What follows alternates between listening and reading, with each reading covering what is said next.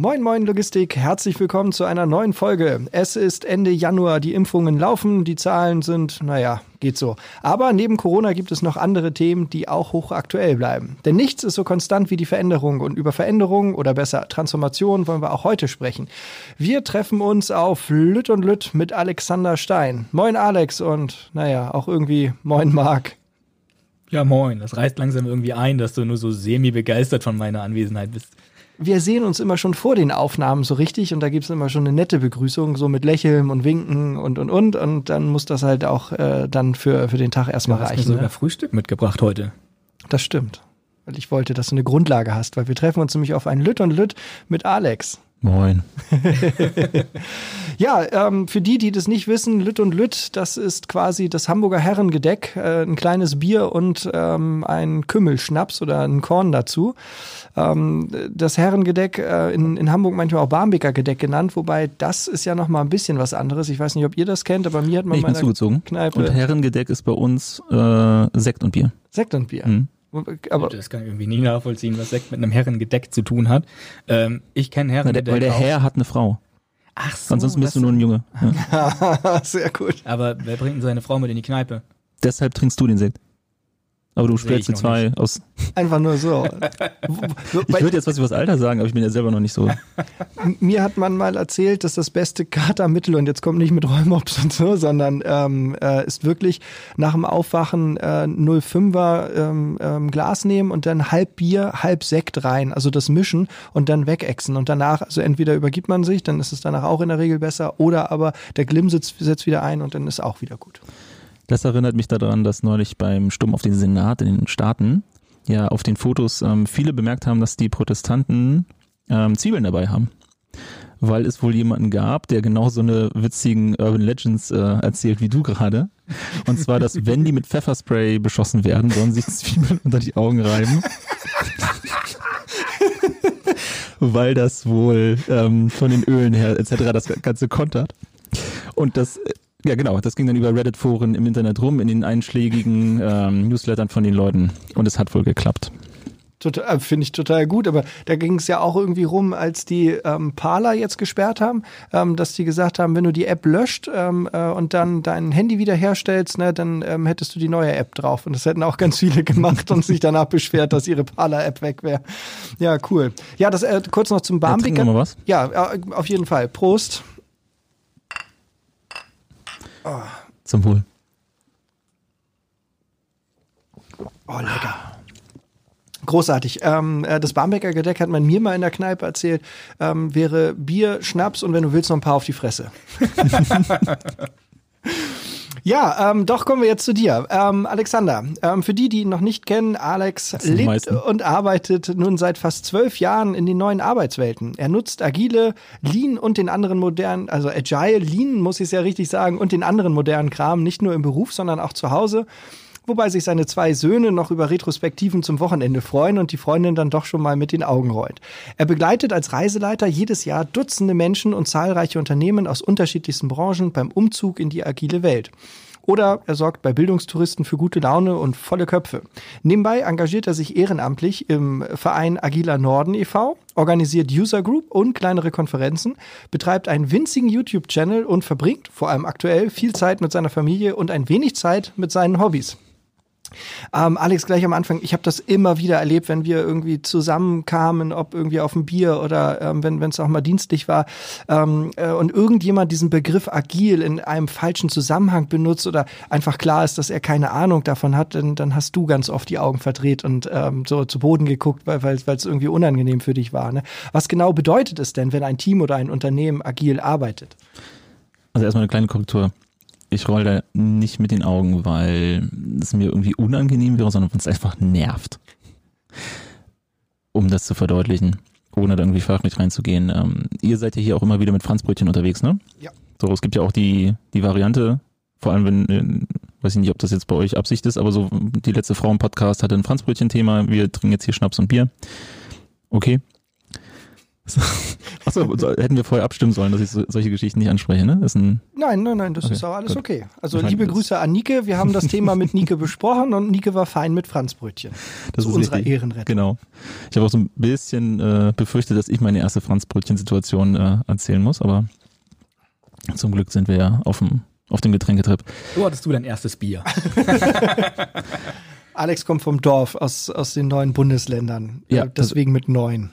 Nee, tatsächlich, ich, äh, das, also die, ich kann mich an mein erstes Bier nicht erinnern. Es gibt Fotos, wo ich die erste, erste Bier und Sekt trinke. Oder ähm, auch es gibt auch ein Foto, ich glaube, das ist das jüngste, da muss ich maximal zweieinhalb, drei gewesen sein, wo ich dann eine Erdbeere aus, aus dem Bohlegefäß gefischt habe. Mhm.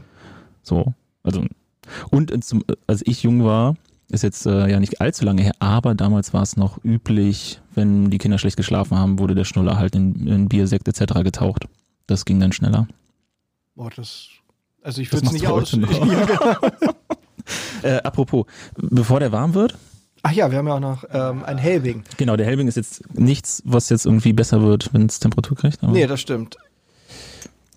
Äh, schön, dass ich hier sein darf. Ja, danke, dass du dir Zeit für uns nimmst. Oh, sehr. Und vielleicht nochmal auf die Frage, was bedeutet das denn jetzt eigentlich, wenn ein Unternehmen oder ein Team agil arbeitet? Ah, sehr schön. Ihr merkt schon, ne? ich schweife gerne ab. Halbe Stunde ist angesetzt. Ähm, genau, erstmal wollte ich erzählen, mein Problem mit Agilität und das nehme ich mit den Franzbrötchen, darauf wollte ich hinaus, damit ihr beide auch versteht, warum das mich äh, mittlerweile nervt. Stellt euch vor, ihr redet, ihr wollt, ihr wollt eigentlich die, mit den Leuten über Franzbrötchen reden, weil das halt euer Thema ist. Und irgendwann kommt ihr auf den Trichter, das, was die erzählen, die erzählen euch das Rezept für Croissants. Immer und immer wieder. Und die sagen auch, ne, so, ist auch nicht meins, so, nee, weil du auch kein, das sind keine Franzbrötchen. Ja, doch, die sehen doch genauso aus und hier und die werden auch. Nee, das ist einfach, irgendwo, irgendein Punkt ist die Grenze, ne? So, es gibt ja die Geschichte, dass die nach der napoleonischen Übernahme in Hamburg die Bäcker äh, stinkig waren auf die Franzosen und deshalb immer die äh, Croissants, die sie backen sollten, morgens versaut haben und einfach aus Versehen ist da halt die Hand drauf. Das ist meine Lieblingsgeschichte, äh, mhm. wie die entstanden Oder kennt ihr noch andere? Ich kenne nur die als, ah, okay. als Gründungsmythos quasi. Genau. Ja. So, ähm, es ist eine Beziehung da, aber es ist einfach irgendwo was anderes. Ne? In einem anderen Kontext. Äh, ein Franzbrötchen ist kein Croissant und andersrum, äh, wenn auch die Franzosen mit dir streiten.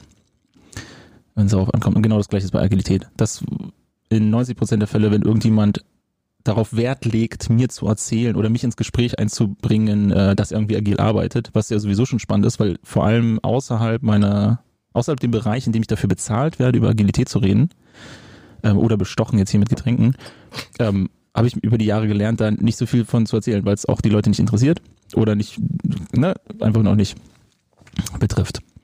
Also, und ich hatte aber auch schon Leute, die auch Freunde, die dann beim Bier abends saßen und irgendwie hat irgendeiner was davon erzählt, dass sie da jetzt eine, eine neue agile Methode mit einführen und der andere springt sofort rein. Ja, aber der ganze Quatsch funktioniert nicht. Und Alex, du brauchst du gar nicht rein. Alter, ich nipp an meinem Bier, was willst du? Und das, da kommt dann irgendwann das Augenrollen her, wo ich den schon erwarte, dass jetzt, oh, gleich muss ich was dazu sagen. Oder ich darf mir jetzt fünf Minuten anhören, was ihr da integriert versteht und dann und in meinem Kopf geht der Film ab, naja, ihr habt aber da noch was vergessen und hier und das ist nicht so ganz wahr und das kann natürlich nicht funktionieren, aber was soll ich dir das jetzt erzählen? Du gibst mir dafür nachher bestimmt kein Geld, wenn ich in die Rechnung gebe. und äh, es hat ja auch keiner gefragt, dass ich berate oder so. Ähm, was agil eigentlich bedeutet, das ist immer ein bisschen schwierig zu erzählen also Agilität mhm. kommt ja so, wie wir wahrscheinlich darüber reden, wenn wir, wenn wir hier über Agilität reden. Es gibt natürlich den allgemeinen Begriff der Agilität, ne, aus dem, körperlich agil zu sein und flexibel und dynamisch und so weiter. Da, darum geht es eigentlich nicht, sondern das, was auch ursprünglich aus dem Lean Management, Lean Thinking inspiriert wurde und New Product, New, New Product Development Game, ne, der Leitartikel Harvard Business Review 1986 und so weiter, so als Hauptquellen die dann auch zu Scrum, der Kanban-Methode, Extreme Programming und so geführt haben. Also Agilität im Kontext des ähm, Agil-Manifests, also dem Manifest für agile Softwareentwicklung, mhm. was halt mittlerweile durch viele verschiedene Faktoren, vor allem auch, dass wir keine in ganz vielen Unternehmen nach den 2000 ja gar keine IT-Abteilungen, sondern IT-Unternehmen mit anderen Abteilungen haben, ähm, also eine ganz andere Prägung am Markt. Entschuldigung. Und da haben sich, hat sich halt auch daraus entwickelt, dass, agi, dass dieses agile Vorgehen aus der Softwareentwicklung heraus in ganz vielen Bereichen. Mittlerweile in eigentlich in allen Branchen findet man Beispiele dafür, wo agil gearbeitet wird. Und der ursprüngliche Bezug ist aber wiederum auf das agile Manifest für Softwareentwicklung, was sich wiederum auf Lean Management, was sich wiederum auf andere ähm, Sachen zurückbeziehen lässt. Und agil in dem Kontext heißt, dass ich bereit dass ich ähm, am Ende, das ist nämlich auch unten link, die unterste Stufe in der Reihenfolge der, der Werte oder der wertvollen Elemente, die im agilen Manifest auch aufgeführt werden. Und das ist die Bereitschaft, auf Veränderungen zu reagieren.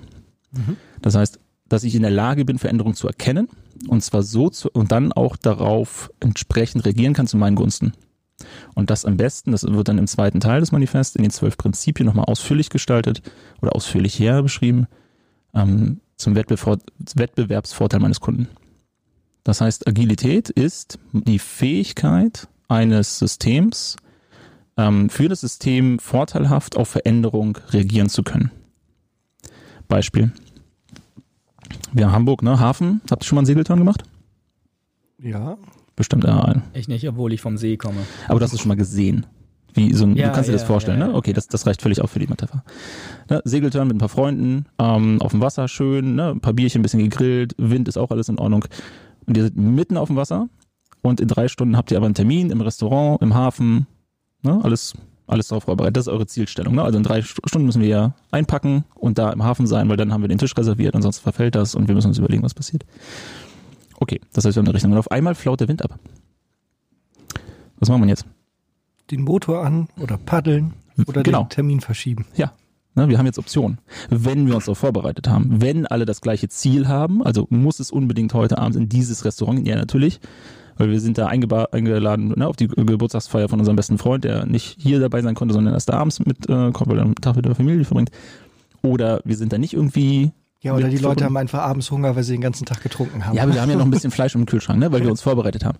Ne, und natürlich brauche ich nicht Motor und Paddel. Mhm. So, ähm, wenn der Wind dreht, kann ich natürlich auch, ne, wenn der Wind äh, so dreht, dass er sehr ungünstig kommt, kann ich immer noch kreuzen, wenn ich gelernt habe, wie das funktioniert. Also ich bin ausreichend vorbereitet auf das, was wahrscheinlich kommen kann. Ich weiß, dass sich was verändert. Ne, wir haben ein komplexes System mit Wind und Wetter und Laune und ne, wenn wir alle betrunken sind, geht gar keiner mehr an Steuer. Dann bestellen wir uns eine Pizza per Drohne oder sowas. Oder rufen unsere Frauen an, dass sie sich was überlegen, weil die sind cleverer in der Regel als wir. Ähm, da lacht einer, weil du keine hast, ne? Muss man die Erfahrung machen. Andere Gründe. Ich krieg Schläge heute Abend.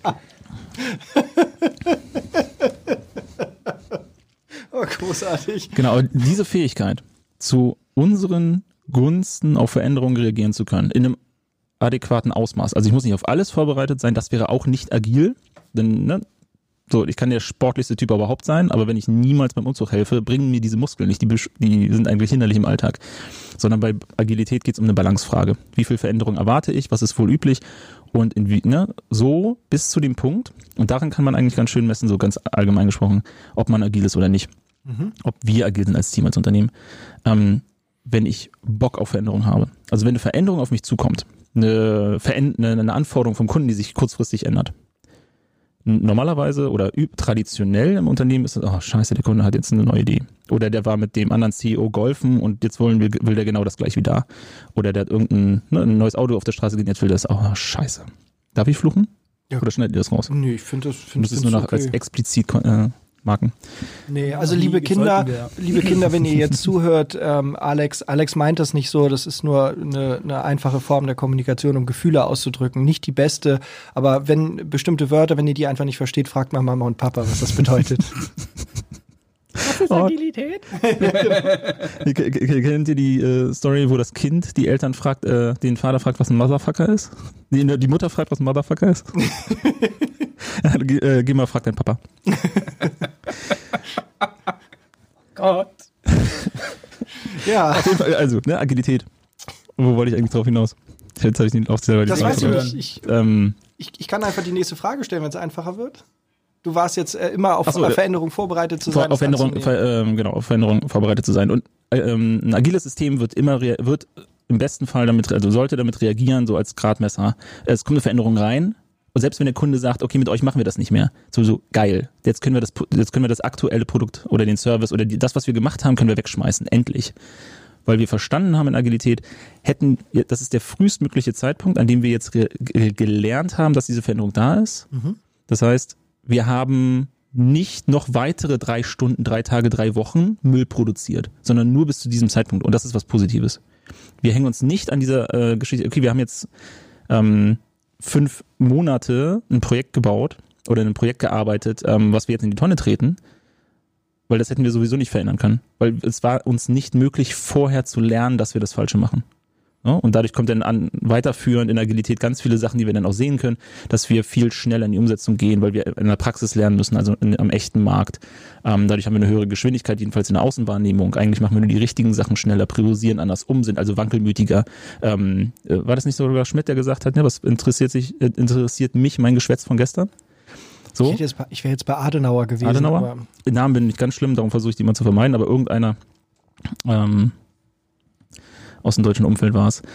Und das wird ja ganz häufig so ausgelegt, dass, äh, ne, also dass er eigentlich so wankelmütig war. Und was er aber damit gemeint hat, was er auch irgendwann, ich glaube sogar ähm, später mal adressiert hat in der Presse, so, nee, sondern es, es, sind, es ist ein neuer Tag, es gibt neue Faktenlage. Ähm, ich muss ja im Zweifelsfall jetzt anders entscheiden können, einen anderen Standpunkt haben. Also ich muss mich, darf mich nicht auf meinen Standpunkt von gestern festnageln, so, weil es, weil meine Aufgabe ist, in der, in der Situation im Moment zu entscheiden. Und das ist wichtig. Und das, das ist halt, da, darum geht es bei Agilität. Im Großen und Ganzen. So, und bevor Marc noch weiter grübelt, ja, du hast recht, ähm, es war Adenauer und es ist auch nur ähm, der erste Halbsatz. Das komplette Zitat mhm. ist nämlich, was kümmert mich mein Geschwätz von gestern? Nichts hindert mich, weiser zu werden. Ja, das wird immer, das wird ja häufig bei Zitaten weggelassen. Ja. Schön das Wesentliche ist. Ähm, ich habe eben schon erzählt, du, ähm, du bist ein Reiseleiter. Ähm, das hast du mir gegenüber auch mal erklärt, dass du ein Reiseleiter für Bildungstouristen bist. Ähm, was, was steckt da für eine Botschaft hinter? Genau, also mittlerweile, also ich bezeichne mich als Reiseleiter. Also auch eine Analogie, eine Metapher, ähm, um den Leuten besser zu erklären, was ich mache, weil ich habe das Problem, ähm, als Agilist bin ich auch sehr stark Generalist. Und wir mögen Leute, die wir in eine bestimmte Spezialisierung einsortieren können. Aber ich bin nicht der Typ für Agilität im, im Unternehmen oder nur Scrum, nur Kanban oder nur eins meiner Hobbys, sondern ich bin relativ breit aufgestellt. Und das ist immer schwierig in der Außendarstellung, in der Vermarktung, in einem PR. Und ich habe irgendwann mal diese Reisemetapher gefunden, weil viele verstehen es nicht, aber die, meine Zielgruppe kann es ganz gut greifen. Und darum funktioniert es für mich. Ähm, ein Reiseleiter ist jemand, der mit der das Versprechen eingeht, ne, also diese, diese, diesen Vertrag eingeht, dieses Commitment, ähm, mich zu begleiten auf dem Weg zu einem Ort, den ich sehen möchte. Egal was dann passiert, ob ich ein paar Fotos mache und dann der Familie davon zeige, das zeige, oder ob ich was auskundschafte, wo ich später mit anderen Leuten, also mit meinem Unternehmen, meinem Team hin möchte, ne, also in eine neue Arbeitswelt zum Beispiel. Aber jemand, der sich dort halbwegs auskennt und mir deshalb die Orte zeigen kann, schneller als ich das äh, erlernen oder äh, kunden könnte, na, wie ein Sherpa. Mhm. So, der, also am Ende wird mir zugeschrieben, dass ich auf den Mount Everest gegangen bin. Aber natürlich habe ich den Sherpa dabei, der mir das, der mir den Weg zeigt. So, es ist auch völlig okay, dass der mal zwei Schritte vorausläuft, ohne dass ich irgendwie gekränkt bin, dass er in einem Bereich mehr weiß als ich und so weiter.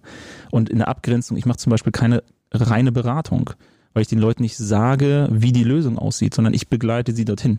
Aber ich mache auch andersrum kein reines Coaching, was ja lösungsoffen ist sondern ich gehe schon in das Commitment mit rein und ähm, verspreche dir, dich an, diese, an diesen Punkt zu bringen oder diesen Punkt näher zu kommen, den du erreichen möchtest. Und das Bild, was ich da gefunden habe, oder das Dichteste, was rankommt, ist halt das, was die Leute bei einem Reiseleiter sehen.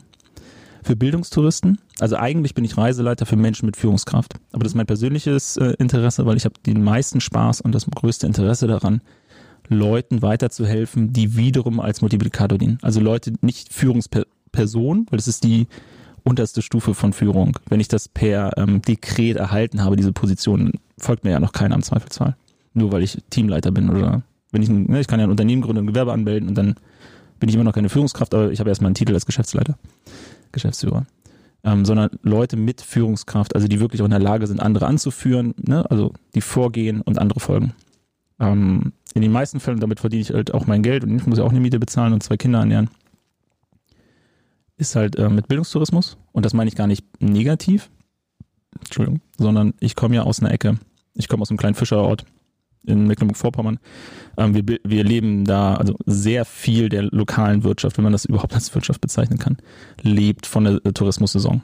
Also 40, 50, 60 Prozent, je nach, je nach je nachdem, wie viele Bäume wachsen, ne? weil was anderes gibt's dann da auch nicht ähm, muss ich halt durch den Tourismus am Leben halten. Also Tourismus ist bei mir sehr, sehr positiv geprägt und das ne, Bildungstourismus ist auch völlig in Ordnung. Also Leute, die einfach ihr Budget im Jahr nehmen, ob das jetzt äh, Weiterbildungstage, Weiterbildungsbudget oder auch ihre eigene Freizeit ist und da in sich investieren und dann ist es völlig okay. Prost. Ob man äh, wirklich nur sich mal was anguckt und dann mit ein paar Fotos wieder zurückgeht und den ze zeigt, ey, so sieht das in anders Unternehmen aus oder so könnte man das auch machen, genauso wie aus Urlaub fahren. Ne? Also nur weil ich in, auf, äh, auf Mallorca war und dann der Familie ein paar Fotos zeige, heißt ja nicht, dass ich da wohnen möchte. Mhm. Auch wenn ich ja jedes Jahr hinfahre. So. Und darum ist es völlig okay für mich auch, wenn Leute sich das einfach angucken, um dann einzelne Sachen, weil ich kann ja natürlich zum Beispiel kulturell was aus Spanien, ich kann ja eine Paella kochen. Jetzt, wo ich es gesehen habe, vor Ort, wie man es macht oder mir das beigebracht wurde, so, dann mache ich das halt zu Hause. Ich muss ja nicht gleich umziehen, um eine Paella zu essen oder zu genießen. Am Mittwochabend könnten wir. Nach Spanien reisen? Nein, wenn du für uns kochen möchtest. Ich wollte Ich immer kann schon tatsächlich- Paella essen. Ähm, ich bin tatsächlich kein guter Paella-Koch. Überrasch Essen wir eine schlechte Paella. Ich weiß nicht, ob es eine schlechte ist. Also ich kann eine Paella, äh, ich habe ein Paella-Rezept, ich habe es auch schon zweimal ausprobiert. Aber ich würde jetzt nicht behaupten, dass ich eine richtig gute Paella koche. Gehört der Kochen denn zu deinen Hobbys? Weil in der, in der Ankündigung oder in deiner Vorstellung habe ich ja auch erzählt, dass du wenig Zeit mit deinen Hobbys verbringst. Ähm, gehört Kochen dazu? Ich sag's mal so, mein Sohn, der ist jetzt äh, ein bisschen über drei und der sagt ähm, Papas Küche. Oh, das ist ja gut. Mhm. Also was, ja. Ne, es, ist, es ist witzigerweise auch Papas Auto, weil ich einfach häufiger fahre oder ihn häufiger zur Kita gefahren bin, aus, äh, weil ich da die Zeit für hatte oder flexibler mir das einteilen konnte, aber es ist, es ist eindeutig Papas Küche. Und Mamas Couch. so, ne, das Wohnzimmer gehört der, der Mama. Also nicht, weil sie da rumlungert und drauf sitzt, äh, sondern einfach, weil, äh, weil das so dann auch der Bereich ist, den sie halt dekoriert, die sie macht. Und ähm, sie, wir haben auch neben der Couch, hat sie ihren Schreibtisch. Mein Schreibtisch ist aus äh, akustischen Gründen hinten im Arbeitszimmer. Also das, was wir Arbeitszimmer nennen, in Airquotes. Das sehen ja die Leute gerade nicht. ähm, äh, nun haben wir viel über Bildungstouristen gesprochen. Ne? Gibt es sowas wie Bildungseinwohner in, in deiner Welt? Was meinst du denn mit Einwohnern? Naja? Bildungstouristen, das sind Leute, die in irgendeine Gegend fahren. Wohnen da denn auch Leute? Gibt es denn schon sowas wie, wie agile Residents? Ja, ähm, also es gibt Leute, die leben in der Agilität, beziehungsweise man kann es ein bisschen allgemeiner fassen in den neuen Arbeitswelten, ohne den Leuten in, der New Work-Szene jetzt zu nahe treten zu wollen, weil ne, Friedhoff hat es äh, definiert und ähm, ich will jetzt ganz allgemein auf den Begriff neue Arbeitswelt, New Work eingehen und da Agilität mit drin verorten. Ich hoffe, keiner der eurer Zuhörer ähm, nagelt mich da jetzt drauf fest. Ähm, aber ja, klar, gibt's da Leute. Äh, Wenn ihr da irgendwie Einwürfe habt, dann ähm, äh, schreibt einfach eine Mail an podcast.citra-spedition.de. Ähm, ich würde das einfach an Alex weiterleiten. ähm, Oder wir machen eine, noch eine Folge oder sowas. Oder wir machen noch eine Ich, Folge. richtige, ja. ich, ich bin auch bereit, eine richtige Stellung zu machen. Das ist auch, auch nicht verkehrt. Ne? Ähm, die größte Veränderung in den Unternehmen ist ja äh, in den letzten Jahren immer so Digitalisierung. Das ist mega das Buzzword Oh, ja. teilweise geworden und so weiter. Ne? Aber wir können ja nicht verhehlen, dass in den letzten zehn Jahren auch unser Leben irgendwie äh, an, an einigen Stellen digitaler geworden ist. Ne? Endlich. Ja, genau. Was, Endlich habt ihr es auch verstanden. was, was bedeutet denn jetzt Digitalisierung konkret für dich? Digitalisierung, ganz kurz, ist die Automatisierung des Dienstleistungssektors. Punkt. Na, wenn wir uns das angucken, irgendwann vor tausenden von Jahren haben wir äh, das Vieh vor den Karren gespannt, damit wir nicht mehr selber ziehen müssen. Das heißt, wir haben es quasi automatisiert und hatten dann die Hände frei für andere Sachen. So, ne? Ähm, Gibt es ja ganz schöne Geschichten. Ich glaube sogar, oh, jetzt muss ich wieder aufpassen, Sokrates oder Plato wird nachgesagt, dass äh, ein Dialog mit einem seiner Schüler hatte, ähm, dass er doch ähm, dankbar sein soll gegenüber dem arbeitenden Volk auf dem äh, Feld, weil nur durch die Automatisierung und die Weiterentwicklung dort ist es überhaupt möglich, dass wir sowas wie Gelehrten haben. Weil wir können gar nicht diese, diese Anführungszeichen höheren Bildungsebenen ähm, etablieren in unseren Strukturen, wenn wir nicht an der Basis im Agrarsektor halt eine Automatisierung vorantreiben. Also dass nicht jeder auf dem Feld für das Überleben arbeiten muss. So, und das hat sich irgendwann hingezogen auf den äh, sekundären Sektor, das heißt die in der Industrie. Ne, da haben wir es am Band, durch Maschinen, durch Mechanik, Industrialisierung, ne, erste, zweite industrielle Revolution und den ganzen Pipapo. Und mittlerweile kommt es in den Köpfen an, aber seit, es ist ja schon seit 10, 20, 30 Jahren auch der Fall, dass wir im Dienstleistungssektor automatisieren. Und das ist vor allem getrieben durch Techno Technologien im digitalen Bereich oder was wir als digital bezeichnen. Und ich, ich verstehe es, warum es jetzt, warum Digitalisierung jetzt so in in aller Munde ist. Tatsächlich in meiner persönlichen Wahrnehmung ist es aber nur, dass wir jetzt viele aufwachen und merken, ui, da gibt's ja was. Und dann müssen, jetzt ist der Punkt, wo wir auch mal müssen. Bisher konnten wir uns dann noch irgendwie gegen sträuben oder dem Ganzen widersetzen und das ignorieren. Aber es ist ja ein fließender Prozess. Es ist jetzt nicht so, dass jetzt seit zehn, in den letzten zehn Jahren da was passiert ist, sondern es ist in den letzten zehn Jahren fließend so viel passiert, dass jetzt immer weniger Leute, Einzelpersonen, Unternehmen und Gruppen sich dem äh, verschließen können. Nur, nur für die interessierten Hörer, also eine andere Definition von Digitalisierung ist, die Digitalisierung beschreibt die durch geplante Maßnahmen von Führungskräften vorgenommene kontinuierliche Transformation von kleinen und mittelständischen Bestandsunternehmen hin zu einem nachhaltig technologie- und methodenadaptiven Geschäftsmodell mit flexibler Prozess- und Technologienutzung unter Berücksichtigung der Verantwortung für die Weiterentwicklung des bestehenden Personalkörpers. Also das kann man auch komplizierter ausdrücken. Ja, vor allem also wenn wir die Zeit hätten, würde ich den Text gerne mal auseinandernehmen, weil da ist so viel falsch drin. Alleine schon das Anfang, dass es von den Führungskräften ausgeht oder davon ausgeht, das geht nur von den Führungskräften. Das ist so ein traditionelles Denken, dass nur Führungskräfte, also äh, ich weiß nicht, ob, ähm, ob ihr, ob, ob, die Zuschauer, aber grundsätzlich ähm, Management-Theorie 1915 äh, durch den sogenannten Taylorismus an Frederick Winslow Taylor, ich will ihn mal Edward nennen, aber das war Deming, Frederick äh, W., also Winslow Taylor, ähm, hat das Ganze initiiert mit, ähm, mit seinem Paper damals und hatte die geniale Idee in einem Zeitalter, in dem halt ne, um die Jahrhundertwende 19. bis 20. Äh, 20. 21. Jahrhundert, also 1900, äh, 2000er. Nein, 1800er, ach, e, egal. Ähm, mit den Jahrhunderten komme ich mal zusammen, weil die Zehner sind die direkten und die Jahrhunderte sind ja immer äh, verlagert. Ja, 20. bis 21. Jahrhundert. Mhm, mhm. ähm, also 1915, ähm, wo die Manufaktur die vorherrschende äh, Unternehmensform war. Also in, in Amerika habe ich mal da Zahlen gefunden auch. Also in, 1900, in 1895 gab es eine Erhebung. Ähm, vorherrschende Unternehmensform ist die Manufaktur, neuneinhalb Mitarbeiter. Und 1920, ne, fünf Jahre nachdem der Taylor seinen Kram veröffentlicht hat, ähm, sind wir bei im beim Schnitt knapp über 100 Mitarbeitern im, in im Konzern. Mhm. Also und, und diese Strukturen sind erst mit dieser Idee von Taylor überhaupt möglich geworden, so zu skalieren und dadurch auch Massenmärkte zu bedienen und die überhaupt relevant waren, weil es weil Massenmärkte entstanden sind durch die Senkung der Logistikkosten ja auch. Ne? Also wir haben in dem Zeitalter ähm, die Eisenbahnverbindung Nordwest in Amerika, wir haben sowas wie den Panama-Kanal, der gebaut wird. Ähm, vielen viele schreiben das ja in Deutschland vor allem dem, dem Dritten Reich zu, aber sogar die Weimarer Republik hat ja schon angefangen mit Autobahnbau. Also wir haben halt eine neue Wegeverbindung und das neue Problem ist eigentlich so, so schnell, so billig, so günstig wie möglich zu produzieren. Und das kann eine Manufaktur, das kann ein Meisterbetrieb nicht. An der Stelle kurz unterbrechen. Bitte schön. Das ist ein Teil von dem, was wir in der Logistik jeden Tag für euch tun.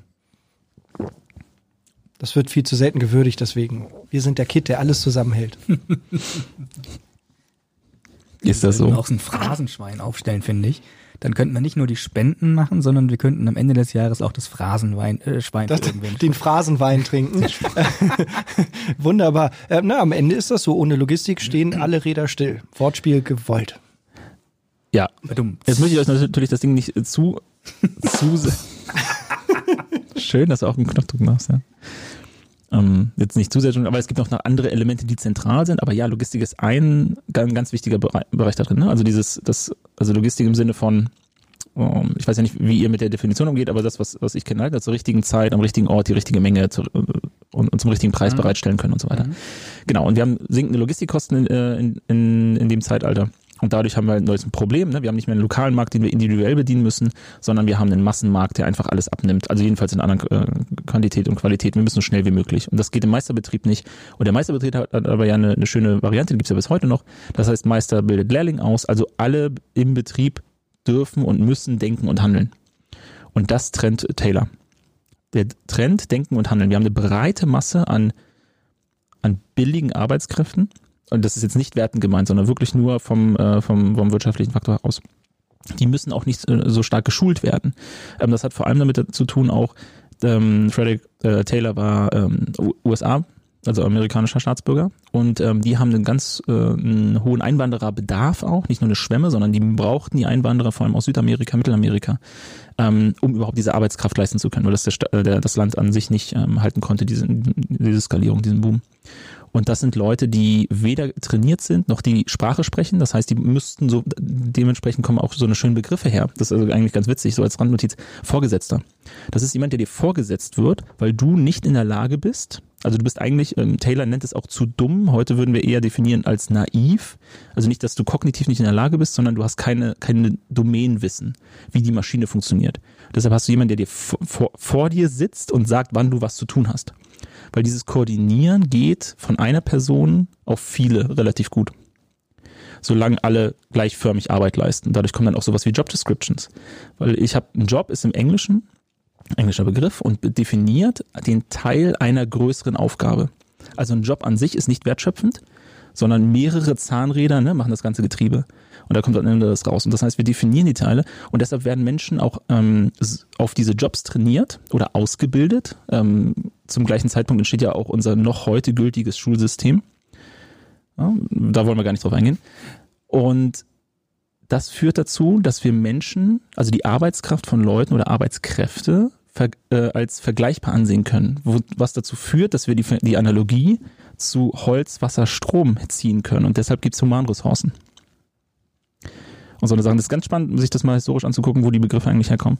Also, und, aber Taylors groß, glorreiche Idee, um da auf den Punkt zu kommen, ist Denken und Handeln sind drin. Also ich habe das Management, das eine rein verwaltende Tätigkeit ist und jeder, der das nicht glaubt, guckt sich mal bitte ähm, Harvard zum Beispiel an, die erste und immer noch relevanteste Ausbildungsstätte für Manager. Und der Ausbildungsgang dort heißt nicht mal Management, ne, was auch immer, sondern ist der MBA, der Master of Business Administration. Das ist ein administrativer, verwaltender Beruf, weshalb das bei ganz vielen Unternehmen sehr gut funktioniert, dass Manager rein über Excel-Tabellen arbeiten und nicht mit Menschen zu tun haben.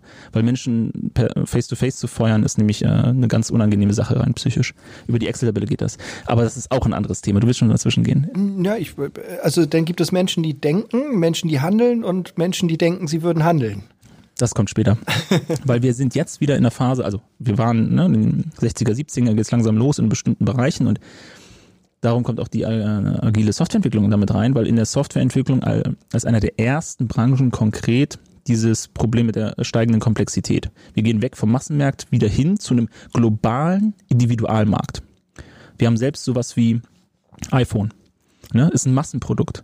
Aber keiner hat exakt das gleiche iPhone in der Tasche, sondern es muss hochgradig individuell gestaltet werden mit verschiedenen Varianten, mit verschiedenen App-Installationen, Konfigurationen, Bildschirmgrößen. Ne? Es gibt es in kleinen, in groß, in schwachen, äh, mit extra Akku, mit, mit Hülle und so weiter und so fort, um jeden individuell anzusprechen. Das heißt, wir können mit unserer industrialisierten Systemlösung das Produkt nicht so produzieren, wie wir es also wir könnten zwar in der Stückzahl produzieren, aber nicht in dem Individualitätsgrad. Also müssen wir wieder mischen, das heißt, wir müssen wieder neu eine Balance herstellen.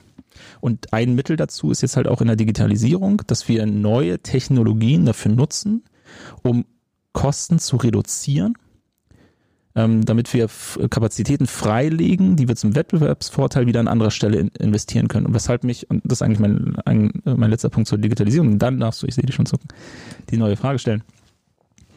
Und die Hörer äh, werde ich dann versuchen, bei der nächsten äh, Antwort nicht mehr so stark zu langweilen. Äh, letzter Punkt. Ähm, als Einzelperson ist Digitalisierung sehr, sagen wir mal, sehr angsteinflößend. Ähm, da gibt es auch ganz schöne Geschichten, zum Beispiel als die Spinning Susie, die äh, Spinning Susie? Äh, egal, die automatisierte, der automatisierte Webstuhl Anfang 1900 erstand, wurde der Erfinder auf der Straße erstochen in London von Webern und Weberinnen.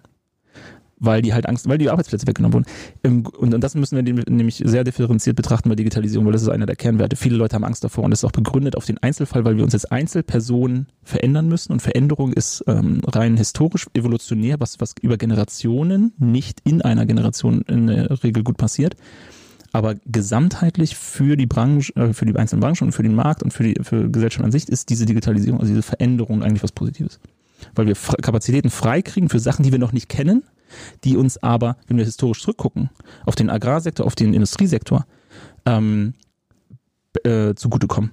Ne? Also es geht uns allen besser, seitdem wir in der Industrie ähm, automatisiert haben, weil neue Jobs geschaffen wurden und die Kapazität für neue Jobs, die zwar höhere Anforderungen bereitstellen, aber auch ein höheres Gehalt und einen besseren Lebensstil. Ich kann das jetzt nicht direkt beschreiben, wie das vor der Industrialisierung war, aber Marc, du bist so in Hessen groß geworden, ne? wie ist das denn so? Hattet wow. ihr noch eine Strippe am, auf dem Klo, als du, als du dich noch daran erinnern kannst? Oder hattet ihr tatsächlich schon einen Knopf in der, in der Wand? wow. Sagt der Typ aus dem Osten, weißt du? ja, weil auf die Antwort war ich nämlich vorbereitet, äh, habe ich nämlich gewartet. Tatsächlich ist es Fakt, die DDR wurde relativ, also die DDR-Gebäude waren so marode und schlecht, dass sehr zeitnah nach der Wende viel ähm, renoviert wurde, aber im westlichen Deutschland sehr lange noch, bis in die 2000er, wenn du in Köln auf Klo gegangen bist zum Beispiel, gab es äh, eine hohe Verbreitung noch von äh, Strippenkästen. Ja, bitte, und, wir haben für euch verzichtet. Und immerhin haben wir ja auch das Ostsandmännchen übernommen, also kann ja nicht alles schlecht gewesen sein. Und äh, Hallo an Kugeln, Rotkäppchen, Spreewaldgurken. Punkt. Das ist dann übrig geblieben von 40 Jahre real existierendem Sozialismus. Und zum Beispiel Sachen, ähm, die man ja erst abgeschafft und dann hat man gemerkt, na, war ja doch nicht so doof, äh, Kita ja. und so weiter. Ne? Also Gab es hier nicht. Wir hatten nie eine Kindergartenbetreuung im Westen. Das, das war ein Konzept. Ähm, äh, arbeitende Frauen gab es in der DDR, im Westen nicht. Sprechen wir mit meiner Mutter. Du. Ja, ne, Generalisierung und, Aus und Einzelfälle. Nein, jetzt Spaß beiseite. Also, ähm, äh, um jetzt mal ein ernsthaftes Statement zu bringen, äh, die Wende hätten wir besser hingekriegt, weil es viele gute Dinge ähm, in, in der DDR gab, die man irgendwie hätte retten können. Also so insbesondere diese polytechnischen Schulen und so weiter, viel im, ja. im Bereich Ausbildung, Kinderbetreuung und so weiter. Da hätte man deutlich mehr übernehmen müssen, dann wäre es für alle auch einfacher gewesen. Nichts immer. Also wie so oft in der Geschichte wäre es besser für alle gewesen, hätten wir nicht nur Penislängen verglichen. Ja, doch, ich glaube, ja, das ist dann so das Thema. Aber äh, bleiben wir vielleicht bleiben nicht, nicht bei, bei Digitalisierung und digitaler Transformation. Apropos Digitalisierung, man kann jetzt bei Cyberpunk äh, ne, sein, sein Penis länger einstellen. Frag mal. Ist das ein Tim, Spiel? Das Tim, ist ein Tim, Spiel, Tim, ja. Tim, ja, Tim. Grüße an Tim. Ja, liebe Grüße an Tim. ähm, er hat sich eingeschlossen, als Cyberpunk rauskam. Irgendwie, ich glaube, zwei Wochen. Aus ähm, Frust, weil so viele Bugs drin waren.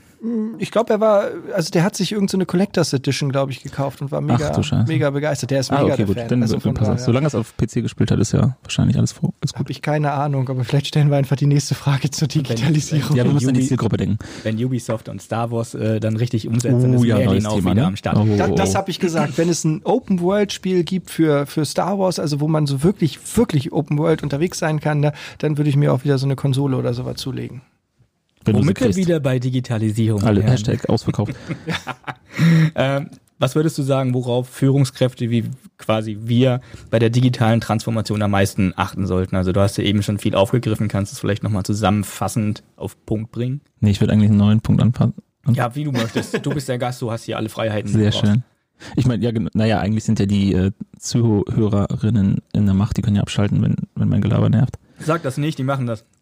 Ich weiß. Ist egal, aber es zählt trotzdem. Solange ihr ja nicht auf Sponsoring angewiesen seid, ist das ja alles okay, ob einer zuhört oder nicht. Ähm, Führungskräfte in der Digitalisierung. Ähm, auf euch selbst. Also die Führungskräfte sollten vermehrt auch aus sich selber.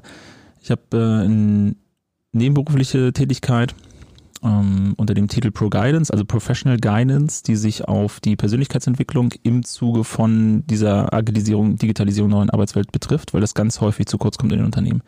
All in meinem, bei meinem Hauptarbeitgeber, der OSE Innovative Informatik EG, gebe ich halt vor allem Trainings, mache aber auch Coachings und auch Beratungsleistungen im agilen Bereich, Digitalisierung, Organisationsentwicklung in den neuen Arbeitswelten. Und wofür wir dort eingekauft werden, also ich und meine Kolleginnen und Kollegen, ist halt mindestens auf Teamebene, meistens mittlerweile auf organisationeller Ebene, weil es dann um Skalierung geht und wie kriegen wir das ganze Business, äh, das Geschäftsmodell im Bereich oder auch das Unternehmen da in diese neuen Strukturen rein. Was vergessen wird, sind aber Einzelpersonen. Ähm, und bei meiner Nebentätigkeit geht es tatsächlich unter dem, unter dem Titel Discover Your Agility. Ähm, und das ist ein Bereich, in dem die wenigsten Leute selber investieren, beziehungsweise wo von den Unternehmen und deren für die Vorgesetzten, der Vorgesetzten, also Upper Management, investiert wird.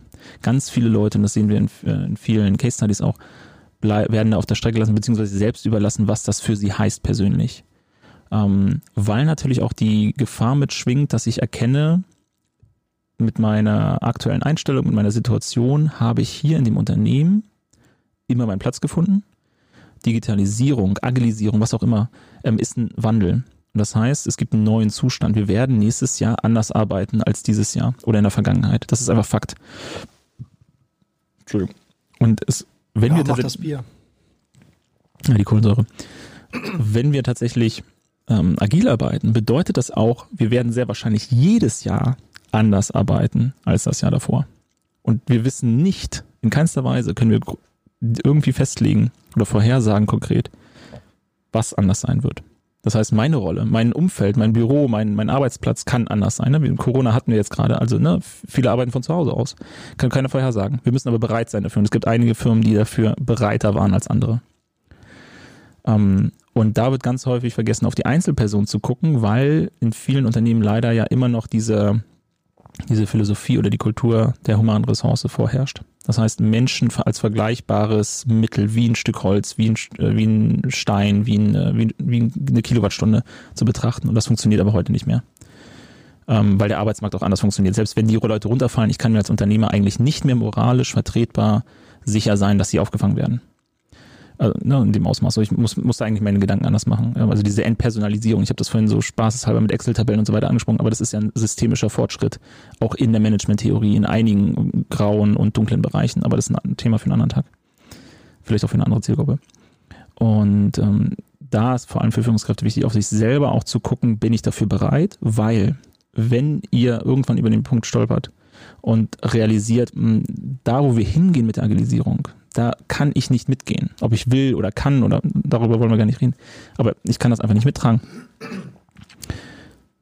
Ach, witzig, äh, dass du den Regler runternimmst. Du kannst einfach unten drücken, ne? Ich, oh ja, Tatsache. Ja, das ja. ist mir noch gar nicht aufgefallen. Doch, ich habe ja das gleiche Gerät. Du kannst ja, und du bist ja, bist du auf Leitung. Folgen. Bist du auf Leitung 1? Genau, das ist ganz, cool. auch der grüne Knopf ist ja ganz witzig, aber da ähm, können wir später drüber reden, Meta. Ähm, also Führungskräfte, wenn, wenn ihr nicht mit, wenn ich als Führungskraft nicht mitgehen kann, weil ich realisiere, in welche Richtung das geht und dass ich da nicht mit möchte, aktuell, ne, das kann, ähm, aus persönlichen Gründen, was auch immer, dann werde ich dieses ganze Vorhaben boykottieren.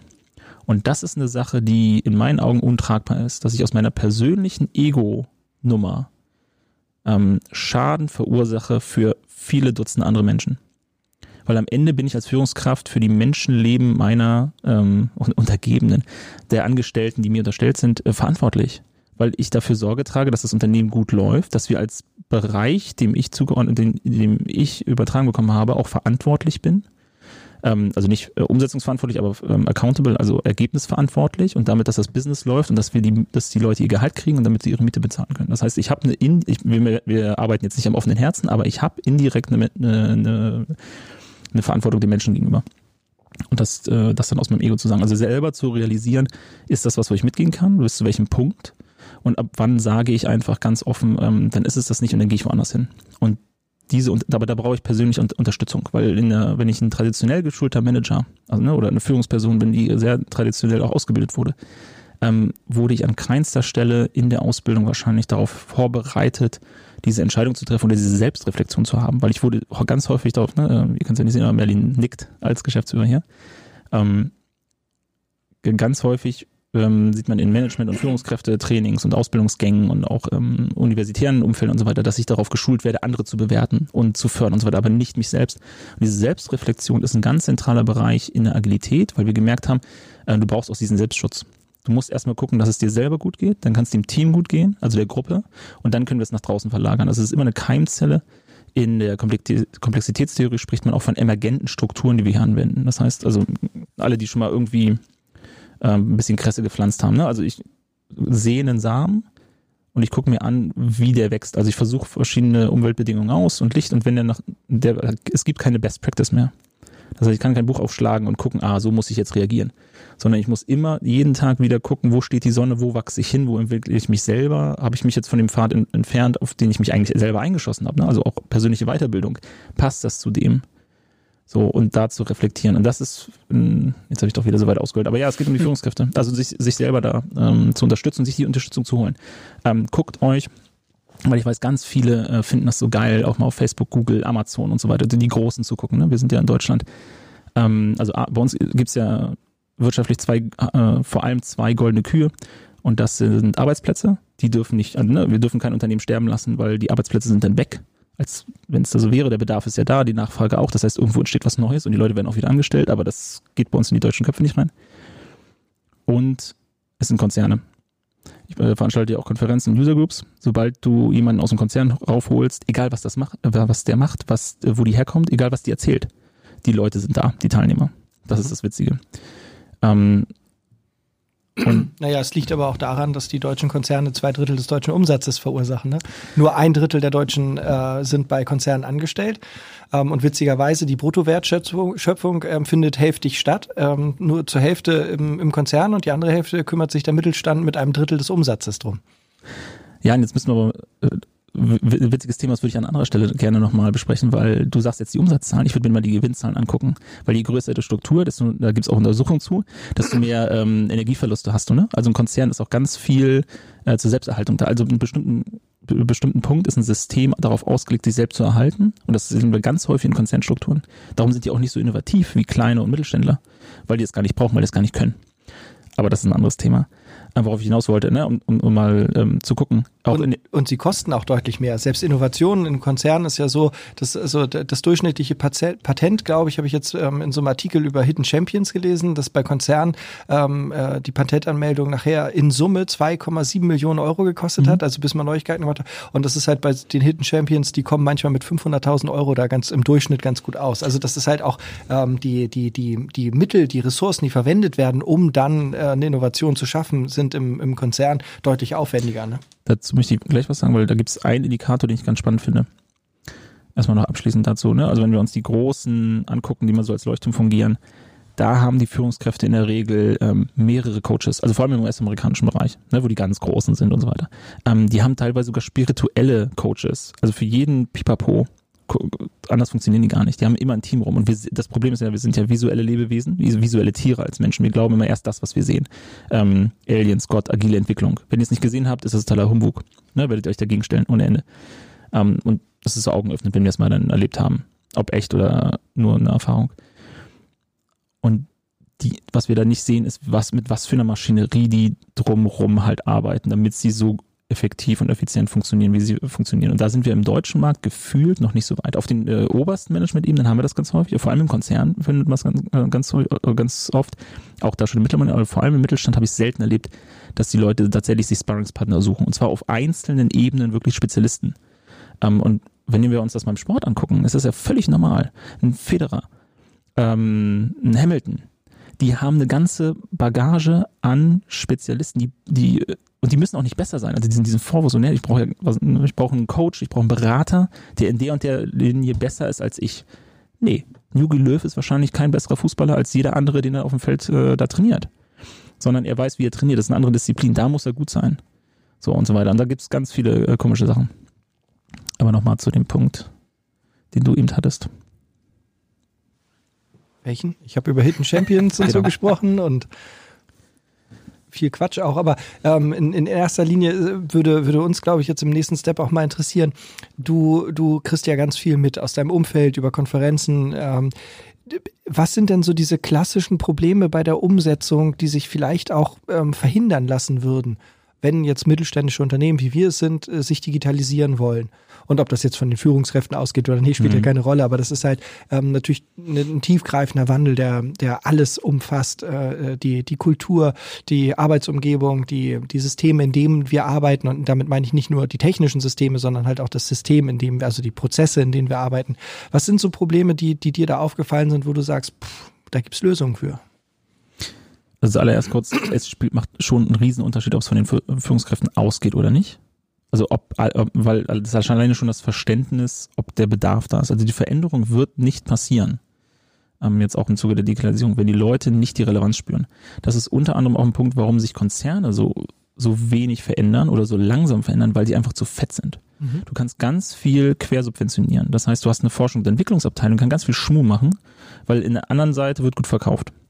Und die wissen auch nichts voneinander. Das wird irgendwo in der Buchhaltung dann hin und her mit Magic im Zweifelsfall ja, so, diese Tra Intransparenz hindert ja auch, die ist auch teilweise förderlich, weil dann kannst du getrennt, ne, Teile und Herrsche und dann ähm, kann halt Forschung und Entwicklung auch arbeiten, ohne irgendwie moralisch eine Verpflichtung an die andere Abteilung zu haben, die irgendwie das, äh, die Cash Cow melkt. Ähm, aber das macht einen immensen Unterschied, wenn du in der Lage bist, das aus von den, also das, das ist ein Faktor als Antwort auf deine Frage den ich immer wieder sehe, die, dass die Leute das zu sehr an sich klammern, weil sie als Führungsposition, vor allem in der Geschäftsleitung, ganz oben darauf trainiert wurden, dass sie alles, also dass sie immer eine Antwort haben müssen. Das ist ein Riesending. Ähm, und in der Agilität habe äh, hab ich auch ganz früh gemerkt, ich muss nicht immer eine Antwort haben. Es ist, es ist sogar meistens besser, wenn ich sage, ganz ehrlich, weiß ich nicht, aber gib mir bis morgen Zeit, dann, krieg, dann kriegst du eine Antwort von mir. Und die hole ich mir auch irgendwo anders. Und auch auf zentralen Positionen als Geschäftsführer, als Teamleiter, als, äh, wenn wir im Agilität sind, als, als Product Owner oder Produktmanager und so weiter. Ich muss diese Fachkompetenz nicht haben. Ich muss in der Lage sein, entsprechend Entscheidungen zu treffen. Das ist wichtig. Ähm, oder die Kompetenz in diesem Bereich zu haben. Ne? Als, als Trainer muss ich halt trainieren können. Das heißt, ein bisschen Didaktik, ein bisschen Fachwissen. Aber ich muss das nicht selber können. Mhm. Ich muss nur verstehen können, was es bedeutet, das zu kennen oder nicht, oder das sehen zu können. Die besten Trainer ähm, auch, kennt ihr vielleicht auch im persönlichen Bereich, aus der Schule oder aus dem Personal Training, im Fitnessstudio, was auch immer, sind die, sind nicht die Leute, die das Gewicht stemmen können, sondern die Leute, die in der, die Muster erkennen können, wenn ihr das Gewicht gerade nicht stemmt, ob in eurem Bewegungsablauf was falsch läuft, ob im Prozess irgendwo ein Fehler ist oder ein Ver Verbesserungspotenzial. Das heißt, ihr braucht Leute, die gucken können und nicht unbedingt die stemmen können, mhm. obwohl ihr selber stemmen wollt. Und ganz häufig holen wir uns Leute, die dann stemmen können oder gehen davon aus, dass wir das stemmen müssen. Nee, muss ich nicht. Um meine, äh, jetzt auch in der Zeit von Corona, Leute darüber zu informieren, was äh, Selbstausbeutung im, ähm, im Homeoffice oder also ne, potenzielle Nachteile und so weiter. Muss das nicht sein, dass ich das alles drauf habe. Ich muss halt das, diese, diese Faktoren erkennen. Ich muss mir eigentlich Mustererkennung antrainieren. Ähm, aber ganz häufig wird im traditionellen, und ich mag dieses Wort klassisch nicht, weil es eine positive Konnotation hat und das ganz viel Scheiße drin hat, was äh, klassischerweise angewandt wird. Und weil wir haben heute eine andere Situation als vor 10, 20, 30 Jahren am Markt, in, in unserer Umwelt und so weiter. Selbst als letztes Jahr, ne, mit Corona vor allem. Bestes Beispiel. Das heißt, das, was wir in der klassisch angewendet haben, hat uns erfolgreich gemacht bis zu diesem Zeitpunkt. Es wird uns aber nicht weiterbringen. Das mhm. heißt, um morgen erfolgreich zu bleiben, muss ich was anders machen. Ich weiß noch nicht was. Und wenn wir das Vergangene so direkt positiv konnotieren, also positiv mit, äh, mit einem Gedanken belegen, ähm, hindert uns das, das abzulegen, sondern wir müssen es neutral betrachten. Darum sage ich einfach traditionell, weil in Tradition ist, hat einen Vorteil, hat einen Nachteil. Ja, mhm. das ist äh, ungefähr im Sprachgebrauch, in der Anwendung im deutschsprachigen Raum mm, neutral belegt. Ja. Nun, ja gut, okay, Vorbehalte gegen klassische oder traditionelle Arbeitsweisen. Ja, aber äh, Wörter sind mächtig. Ja, ne? Legenden sind mächtiger als Fakten. Der gut. Flurfunk ist immer mächtiger als das, was tatsächlich passiert ist. Und deshalb muss ich versuchen, auch, die, auch als Führungskraft vor allem die Narrative zu lenken. Und jetzt, das geht jetzt nicht irgendwie in, äh, in Kontrolle oder sowas. Also da kann man moralisch auch ganz schnell zu weit gehen, aber die Dosis macht das Gift, ne? Paracelsus. Ähm, aber die Narrative zu lenken, anstatt die Fakten zu bestimmen. So, und dieses, diese Freiheit zu geben, das ist ein ganz wichtiger Punkt auch an der Stelle, den, den man auch sieht, der falsch gemacht wird. Also sich selbst rauszunehmen. Ich war in, im traditionellen Management, bin ich die Kernposition als Führungskraft, als Manager erstmal, das mal für Führung raus. Gibt es auch die Diskussion, ob das dazugehört oder nicht. Aber als Manager bin ich eine zentrale Einheit. Alle Informationen gehen bei mir zusammen. Ich wurde darauf ausgebildet, die zu entscheiden und runterzugeben, runterzugeben dass sie umgesetzt werden. Das ist aber in der heutigen Tempo am Markt zu langsam. Das ist nicht besser oder schlechter, das ist einfach nur nicht schnell genug. Das mhm. ist günstiger. Durch das fehlende Tempo wird es aber teurer, weil ich häufig Fehlentscheidungen treffe oder die richtige Entscheidung zu spät an die Umsetzung kommt.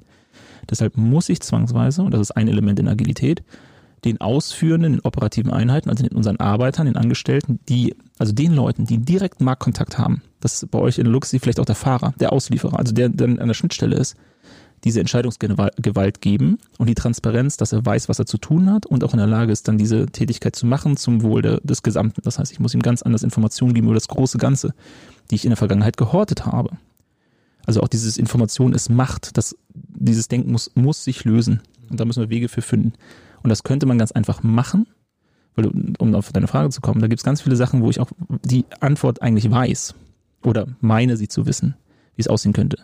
Das Problem ist aber der Weg dorthin weshalb ich auch nicht mehr beraten kann. Und jeder, das ist ein, wenn ihr irgendwas aus diesem Podcast rausnimmt, ähm, jeder, der versucht, euch eine reine Beratungsleistung zu verkaufen, den setzt ihr bitte mit einem Fußtritt vor die Tür. Weil das kann nicht mehr funktionieren, außer dass er Geld damit verdient. Und das können wir uns alleine dadurch angucken, dass ähm, die McKinseys und Co. ein Geschäftsmodell entwickelt haben über die letzten 100 Jahre, wo sie bezahlt werden, bevor das Ergebnis sichtbar wird. Mhm. Ja, ja, ähm, sondern ich muss eine, ein breiteres Bouquet, ich muss ein bisschen beraten, ich muss ein bisschen coachen, ich muss ein bisschen trainieren ne, und so weiter, wo wir wieder bei dieser Reiseleiter-Thematik sind, die nicht jeder versteht, weil sie halt sehr neu ist, ähm, auch die, es da noch keine feste Rolle gibt. Ähm, aber ich muss dieses loslassen, dieses Transparenz aufbauen, ich muss mehr Leuten zählen und dadurch muss ich auch neue Fähigkeiten erwerben. So, und das Problem ist aber, das, das kann ich Leuten erzählen, aber ob du das als Mensch verstehst, da, das ist das an. Und da sind wir wieder bei, worauf, worauf muss man achten? Auf sich selbst dass man selber offen bleibt dafür. Also Offenheit ist ein ganz wichtiger Punkt. Nur du erzählst ja ähm, viel, was in den, in den traditionellen Arbeitswelten nicht so richtig gut funktioniert. Was macht denn jetzt eine moderne oder eine zeitgemäße oder eine gesunde Arbeitskultur aus? Und was fasziniert dich so an diesen Aspekten?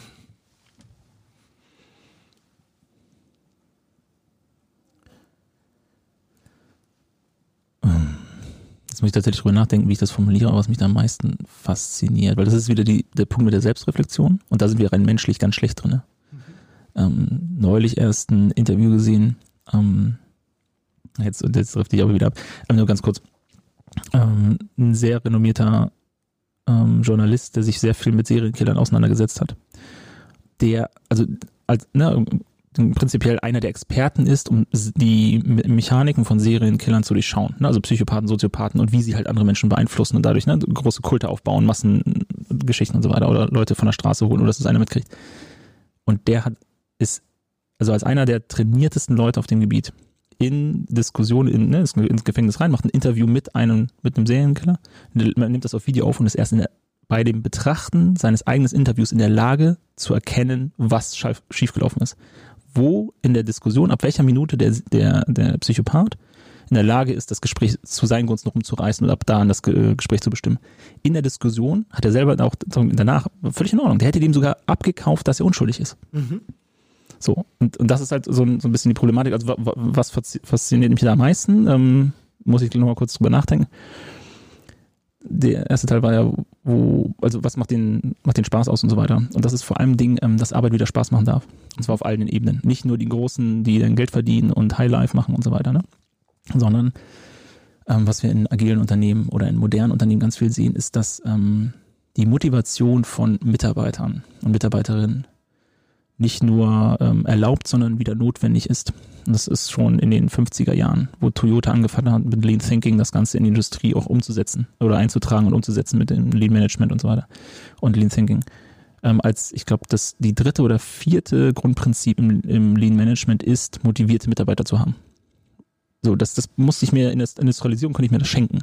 Ähm, der Begriff, der ja in den 70er Jahren auch geprägt wurde, Work-Life-Balance dahin, um das sich davon abzugrenzen ist ja eigentlich auch ganz, äh, ganz geil, wenn man sich das mal auf der Zunge zeigt. Work-Life-Balance heißt ja, es gibt Leben, was ja eindeutig was Positives ist, und es gibt Arbeit, was dem entgegensteht. Das heißt, Arbeit ist was Negatives.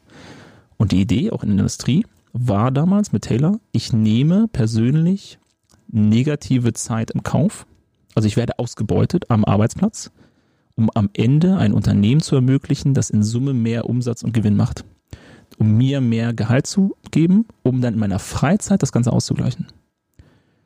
Und diesen Verzicht müssen wir uns nicht mehr leisten. Wir können den 24 Stunden am Tag angenehm verbringen, wenn wir das wollen. Und ähm, ohne da in einzelne Details zu gehen, das ist halt ein Merkmal, dass die Leute wirklich Spaß am Arbeiten haben. Das ist ein Riesenunterschied zu, zu traditionellen, wo sehr viel gemeckert, sehr viel gejammert, sehr viel ähm, nicht nur Ironie, sondern Sarkasmus auch herrscht. Ein sehr hoher Pegel davon. Der Dilbert-Faktor. Je mehr ähm, wirtschaftlich, äh, antiwirtschaftliche Cartoons an der Wand hängen, äh, die Dilbert-Cartoons, Könnt ihr in den Shownotes verlinken. Gl glorreich, super. Dilbert ist auch einer ähm, der, äh, eine der Unternehmen, die auch sehr stark, also nicht, also doch auch konkret über Agilität sprechen, aber sehr viel Agi äh, Agilität in ihrem Unternehmen etabliert haben, witzigerweise. Aber die machen kleine Comicstrips. Äh, drei Bilder über, ne, mit einem Manager, Projektleiter und so weiter. Äh, ganz geiles Zeug. Wo sie sich darüber lustig machen, so die ähm, Tropes, die üblichen Vor Vorgehensweisen. Um, ähm, und je mehr davon im Büro hängen, desto höher ist auch der Indikator, dass es da gerade nicht rund läuft. Ne? Oder, oder Vandalismus am Arbeitsplatz. Es gibt Studien dazu, dass ähm, eine direkte Korrelation davon herrscht, dass ähm, sinkende Mitarbeitermotivation zu steigenden Diebstahl, äh, Diebstahlszahlen führt.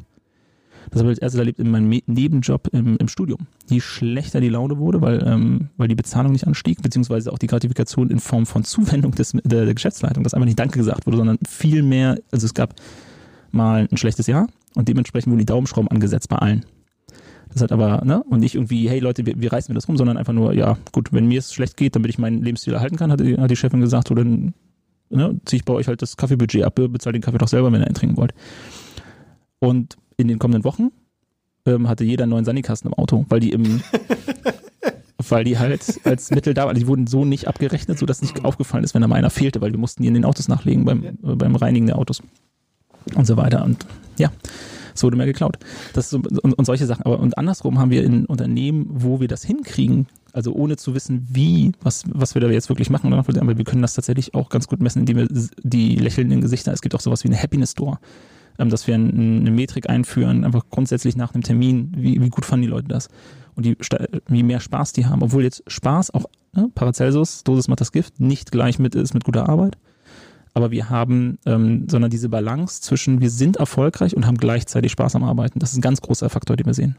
Oder den ich auch wahrnehme bei agilen, bei neuen, modernen Unternehmen. die es hinkriegen, auch in harten Zeiten noch, äh, noch Spaß zu haben dabei, was sie tun. Nun bedeutet ja Digitalisierung, egal in äh, welcher, welcher Definition wir folgen, äh, immer eine Transformation, eine Veränderung. Und ja. Veränderungen in Unternehmen bedeuten ja aber natürlich auch Veränderungen für die Mitarbeiterinnen und Mitarbeiter. Ja. Ähm, man, man reißt sie ja aus dem Status quo raus und, und bringt sie ähm, äh, in einen Status ex ante, also in, in, in die nächste Stufe und möchte, möchte etwas bewegen. Nun ist es ja so, dass man ja auch manchmal, ich möchte nicht sagen, so eine, so eine Art Stockholm-Syndrom hat, aber wenn, wenn da hat halt ein Unternehmen seit, seit Jahren und Jahrzehnten den gleichen traditionellen Stiefel fährt und, und immer sehr gleichförmig war und jetzt auf einmal etwas verändert, dann ist es ja oftmals so, dass man in der Belegschaft ähm, viele Mitarbeiter haben, hat die, also wir hatten das auch an einigen Stellen, ähm, wo, wo man das nicht so richtig greifen konnte, dass, dass da jetzt eine ganz andere Freiheit besteht und ähm, eine ganz andere Art der Partizipation besteht und diese Mitarbeiter wollen dann manchmal diese Veränderung nicht, die ja im Prinzip ja eigentlich gut sind. Ähm, ähm, wie kriege ich das also hin, dass ich Menschen für Veränderungen begeistere? Boah, allein in der Frage waren wieder so viele Punkte drin, die ich einzeln auseinandernehmen wollen würde. Wird, dass wir keinen Zettel und Stift haben, aber. Oder ähm, gut. Oder gut. Erstmal kurz darauf eingehen, weil du die Formulierung gewählt hast, ähm, auf die nächste Stufe. Das äh, malt ja das Bild, dass es irgendwie höher geht, was totaler Quatsch ist. Im Agilen haben wir auch verstanden, wenn wir morgen so erfolgreich sind wie gestern, haben wir uns verbessert. Weil würden wir weiter so arbeiten wie gestern, würden wir bei veränderten Umweltbedingungen schlechter abschneiden. Und das ist ein ganz wichtiger Punkt. Ganz viele wollen, weil sie traditionell geprägt sind, steigende, steigende Kurven haben. Ne, der, der, der, der Zins, der ähm, Stock Value, der, äh, die, die Produktionsrate, Gewinn und so weiter muss hochgehen. Wir müssen aber verstehen, dass wenn wir, wenn's, wenn das Umfeld sich ändert, müssten wir tendenziell nach unten gehen im Umsatz, im Gewinn und so weiter. Das heißt, ein konstantes Niveau zu halten, ist hochgradig erfolgreich wenn wir einfach über Jahrzehnte am Markt bleiben können. Also über das, das Ziel ist Überleben, nicht mehr steigern. Das kommt dann, wenn es schön ist, geht es auch nach oben, also dann wachsen wir auch, aber erstmal geht es darum zu überleben. Und das, also wir funktionieren in komplexen Umfeldern, in denen wir uns jetzt befinden, halt eher wie ein Organismus, wie eine Pflanze, wie ein Tier, ähm, als wie ne, so, äh, Barcharts, die einfach nach oben rausgehen müssen. Ähm, das erstmal. Jetzt habe ich schon wieder fast vergessen, was die, die andere Frage eigentlich waren wie ich Menschen für Veränderungen begeistern kann, insbesondere wenn es um ihr, ihre Arbeitswelt geht? Gar nicht. Es gibt ein paar Tricks. Ähm, zum einen, ähm, das nicht als Veränderung zu sehen, weil wir verändern uns ständig. Es ist nichts Besonderes, genau wie bei der Digitalisierung. Jetzt wachen viele auf, also auch in, in dem Medieninteresse oder auch in der, in, in, äh, im Regierungsbereich wird jetzt von Digitalisierung gesprochen. Also das, das ist eigentlich äh, sogar äh, negativ dass wir das so plakativ bezeichnen, weil es ist eine konstante Veränderung. Das Internet ist nicht einfach da von heute auf morgen, sondern es ist haben, Neuland für uns alle, wie die ah, Kanzlerin gesagt hat. Ja, genau. Ja, weil wir statistische Werte nehmen. In der Summe sind viele damit überfordert. Aber wenn uns das einzeln kommt, das sind einfach schleichende Prozesse, die passieren. Genauso wie ich älter werde oder, oder wachse und wieder runtergehe und, und dicker und dünner werde und so weiter. Ich bin ja nicht auf einen, von einem Tag auf den anderen fett geworden. So, oder habe Übergewicht, sondern das hat sich, das hat sich rund rückwirkend können wir das sehen. Das ist ein schleichender Prozess. Aber wir nehmen halt immer dieses Punktuelle wahr und das ist ein Riesenproblem. Und wenn ich das auch noch adressiere, ich hatte vorhin schon, wir haben vorhin schon darüber gesprochen, dass Worte sehr mächtig sind, dann potenziere ich den Effekt. Also ich mache es schlimmer, sondern einfach wegzugehen, sondern es ist eine normale Veränderung und wir werden jetzt aber diese, diesen, diesen Weg versuchen, gemeinsam so zu gestalten, dass er für uns alle, fürs Unternehmen, für das Gesamtsystem vorteilhaft ist. Mehr nicht. Die Veränderung will kommen, ob wir wollen oder nicht. Wir können uns auch hier in die Ecke legen und heulen, das war eine Variante. Oder wir machen das Beste draus. Und das ist ein großer Unterschied zum agilen Denken zu, gegenüber dem traditionellen. Im traditionellen wird ganz häufig danach geschrien in der Praxis, ähm, dass ich mehr Mittel brauche. Äh, das Projekt ist zu spät, ich brauche mehr Leute, ich brauche einen späteren Termin und so weiter. In der, in der Agilität sehen wir ganz häufig die, den Ruf danach, okay, Ärmel hoch, was ist das Beste, was wir in den gegebenen Situationen, in den gegebenen Mitteln schaffen können? So, und gar nicht so hinzunehmen, ja, das, das Team ist so, sondern was könnten wir jetzt noch holen? Wo ist noch Potenzial drin? Bevor wir irgendwie nach anderen Mitteln schauen, weil die viel zu, zu träge sind, die dazu zu holen, neue Leute, neues Geld drauf zu, raufzuschmeißen. Das wird uns nicht morgen helfen, sondern erst vielleicht im nächsten Jahr. Das kann man auch, das muss man auch machen. Gibt es zum Beispiel das Drei-Horizonte-Modell, wo man verschiedene äh, Reichweiten denkt und so weiter. Aber grundsätzlich muss ich erstmal gucken, was, was kann ich aus dem machen, was ich habe, bevor ich weitergehe. Na, jetzt habe ich schon wieder ganz viele Beispiele im Kopf, aber die will ich gar nicht reinschmeißen. Dann, dann driften wir wieder ab, ne, von Höhle der Löwe und so weiter. Ähm, ursprünglich die Frage? die eigentliche Frage war, wie man Menschen für Veränderungen begeistern genau. kann. Und eine Variante ist einfach das Framing, also die, die Betitelung, dass es keine Veränderung ist. Es ist auch keine Veränderung, es ist ganz normal. Wir haben uns bisher verändert, wir werden uns immer verändern. Es hat sich nichts verändert durch die Digitalisierung. Sie ist nun da, genauso wie ich jetzt angezogen bin. Und vor vier Stunden hatte ich noch ein Pyjama an. So, dazwischen ist ja was passiert. Ich habe mir einzelne Kleidungsstücke, ich habe mich einfach gemacht und ich war angezogen. Das funktioniert nicht. Und die Digitalisierung war nicht einfach da. Sondern es war, irgendeiner hat das Internet erfunden, dann hat sich im Militär durchgesetzt, dann hat einer E-Mails geschrieben im Privat und dann hat sich dahin und das ist fließend. Und der Witz ist nämlich, wenn wir uns diese Veränderung als feste Zeitpunkte vielleicht alle 15 Jahre angucken, ist das, ist das ein Ausmaß, wo, das uns Angst machen muss, weil wir es nicht handeln können als Person, selbst als großes Unternehmen. Selbst ein Amazon könnte das nicht handeln. Ne, selbst wenn, wenn wir uns kurz angucken, so auch ein, auch ein Apple ist, hat es genauso, also nicht viel weiter von einem Konkurs entfernt wie ein kleines Unternehmen. So, also rein historisch, ne, Facebook gab's, ähm, ne, wie heißen die anderen, die wir schon wieder vergessen hatten? StudiVZ wollte ich jetzt sagen, aber das macht keinen Sinn. Äh, Lokalisten und so. Ja, nein, das ist alles Deutsch. Das äh, zweite Liga. Ähm, MySpace. so, My, ne, MySpace war das große Ding davor und, und so weiter. Und es gab äh, Lycos und Fireball und dann kam Google und so weiter. Und es ist eigentlich nur logisch und eigentlich an der Zeit, dass ein neues Unternehmen das Ganze ablöst, weil auch Apple mittlerweile so groß geworden ist, dass sie nicht mehr so innovativ sein können. Mhm. Und eigentlich bei einem Wandel des Marktes, also bei einem radikalen Wandel des Marktes ähm, nach geradeaus gegen die Wand fahren und nicht die Kurve kriegen und ein neues Unternehmen in diesen, diesen Raum reinnimmt.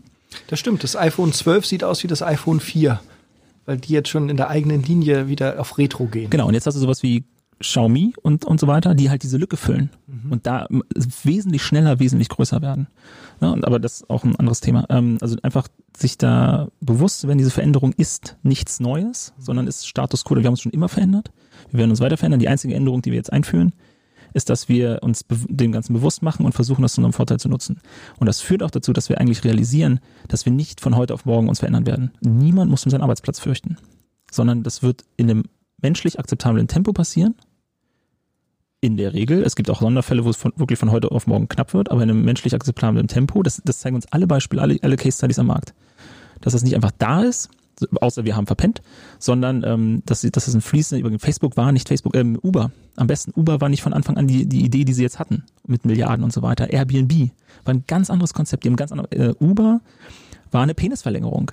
Das war eine App für Nerds, die sich dann mit einer schwarzen Limousine vor ihren Kumpels abends in der Disco abholen lassen konnten. Und daraus ist dann über ne, die äh, hochgelobten Pivots dann irgendwann dieses Modell entstanden, was wir heute haben, was dann auch es, äh, skaliert und äh, reich geworden ist. Amazon, das war ein blöder Buchversand. So. Ne, also Medien, was keiner anfassen will heute. Mhm. So, da sind die hin und dann haben sie sich die Logistik aufgebaut, um das dann zu skalieren. Also da ist Bezos, äh, äh, ne, über ihn kann man ja halten, was man will, oder von ihm. Aber da war er sehr clever, aber auch sehr aggressiv. Ähm, und Microsoft und so weiter. Wir können uns die Historien von den ganzen großen Unternehmen, die immer als Beispiel angezogen werden, uns angucken. Äh, Google auch. Ähm, das, ist, das ist alles fließende Übergänge und das müssen wir akzeptieren. Und es wird viel zu viel Angst geschürt, wo gar kein Bedarf dafür ist. Das ist ein ganz wichtiger Punkt. Wir werden alle mitnehmen. Und der andere Punkt ist nämlich, der da auch mit reinspielt, ist, äh, es ist ein Veränderungsprozess beim Menschen. Ist lange. Wir reden in ganz normal nicht über Agilität oder Digitalisierung, sondern Veränderungsprozess, ein Lernprozess beim Menschen ist ein bis zwei Jahre wenn wir uns international angucken, ähm, wann Leute, also Probezeit für Fahr äh, Führerscheine zum Beispiel, ist mindestens ein Jahr. Alle Länder, die das haben, Australien hat zum Beispiel, glaube ich, zwei Jahre. Und es gibt wissenschaftliche Studien dazu, dass du nach zwei Jahren, wenn du etwas Neues, neue Fähigkeit lernst, erst nach ähm, ein bis zwei Jahren in die Situation kommst, dass du das unterbewusst ausführst. Also dass es in Muscle Memory übergeht. Weshalb auch viele Länder diese Probezeit eingeführt haben, weil du niemanden dabei hast. Ne? Wenn ihr euch das selber, du hast einen Führerschein? Du hast einen Führerschein? In, in, in der Großstadt muss man einfach nachfragen. Ähm, wenn ihr euch daran erinnert, die ersten ein, zwei Jahre habt ihr bewusst, seid ihr bewusst gefahren, habt darüber nachgedacht, ob ihr einen Abstand einhaltet oder nicht. Heutzutage habt ihr wahrscheinlich Momente auf der Autobahn, wo ihr einfach nach einer halben Stunde aufwacht, so, oh. Aber ihr wart ja bewusst da, ihr, habt, ihr seid eine Wett geträumt, es funktioniert, weil ihr unterbewusst Auto fahren könnt. Naja, also die ersten zwei Jahre waren bei mir davon geprägt, dass ich selbst im Hochsommer im geschlossenen Auto saß, damit alle geglaubt haben, dass ich eine Klimaanlage im Auto habe. oh Gott. Ah, die Selbstoffenbarung. Ähm, ne, also das heißt, selbst wenn es eine Veränderung wäre, dann dauert das ein bis zwei Jahre. Ähm, große Skalierungsprojekte sind die, die großen Konzerne, die, die sich in der Wand, im Wandel befinden, die sind heute noch nicht abgeschlossen, was es so schwierig macht, über Skalierungsverfahren ähm, und Frameworks zu reden, weil es noch keine Case Studies dazu gibt, die wirklich am Ende sind. ähm, auch Reorganisation. Jeder, der mal eine mitgemacht hat, weiß, wie lange die dauern, bis die anlaufen, bis die da sind, bis die durch sind und so weiter. Aber wir haben viel zu früh Angst für Sachen, die in einem, in einem völlig akzeptablen Tempo ablaufen werden, weil sie teilweise falsch geframed, also falsch vorbereitet und äh, betitelt werden. Und da nochmal, also Worte sind so mächtig. Und das haben viele verstanden und das sind die, äh, das sind die Leute, die euch outperformen.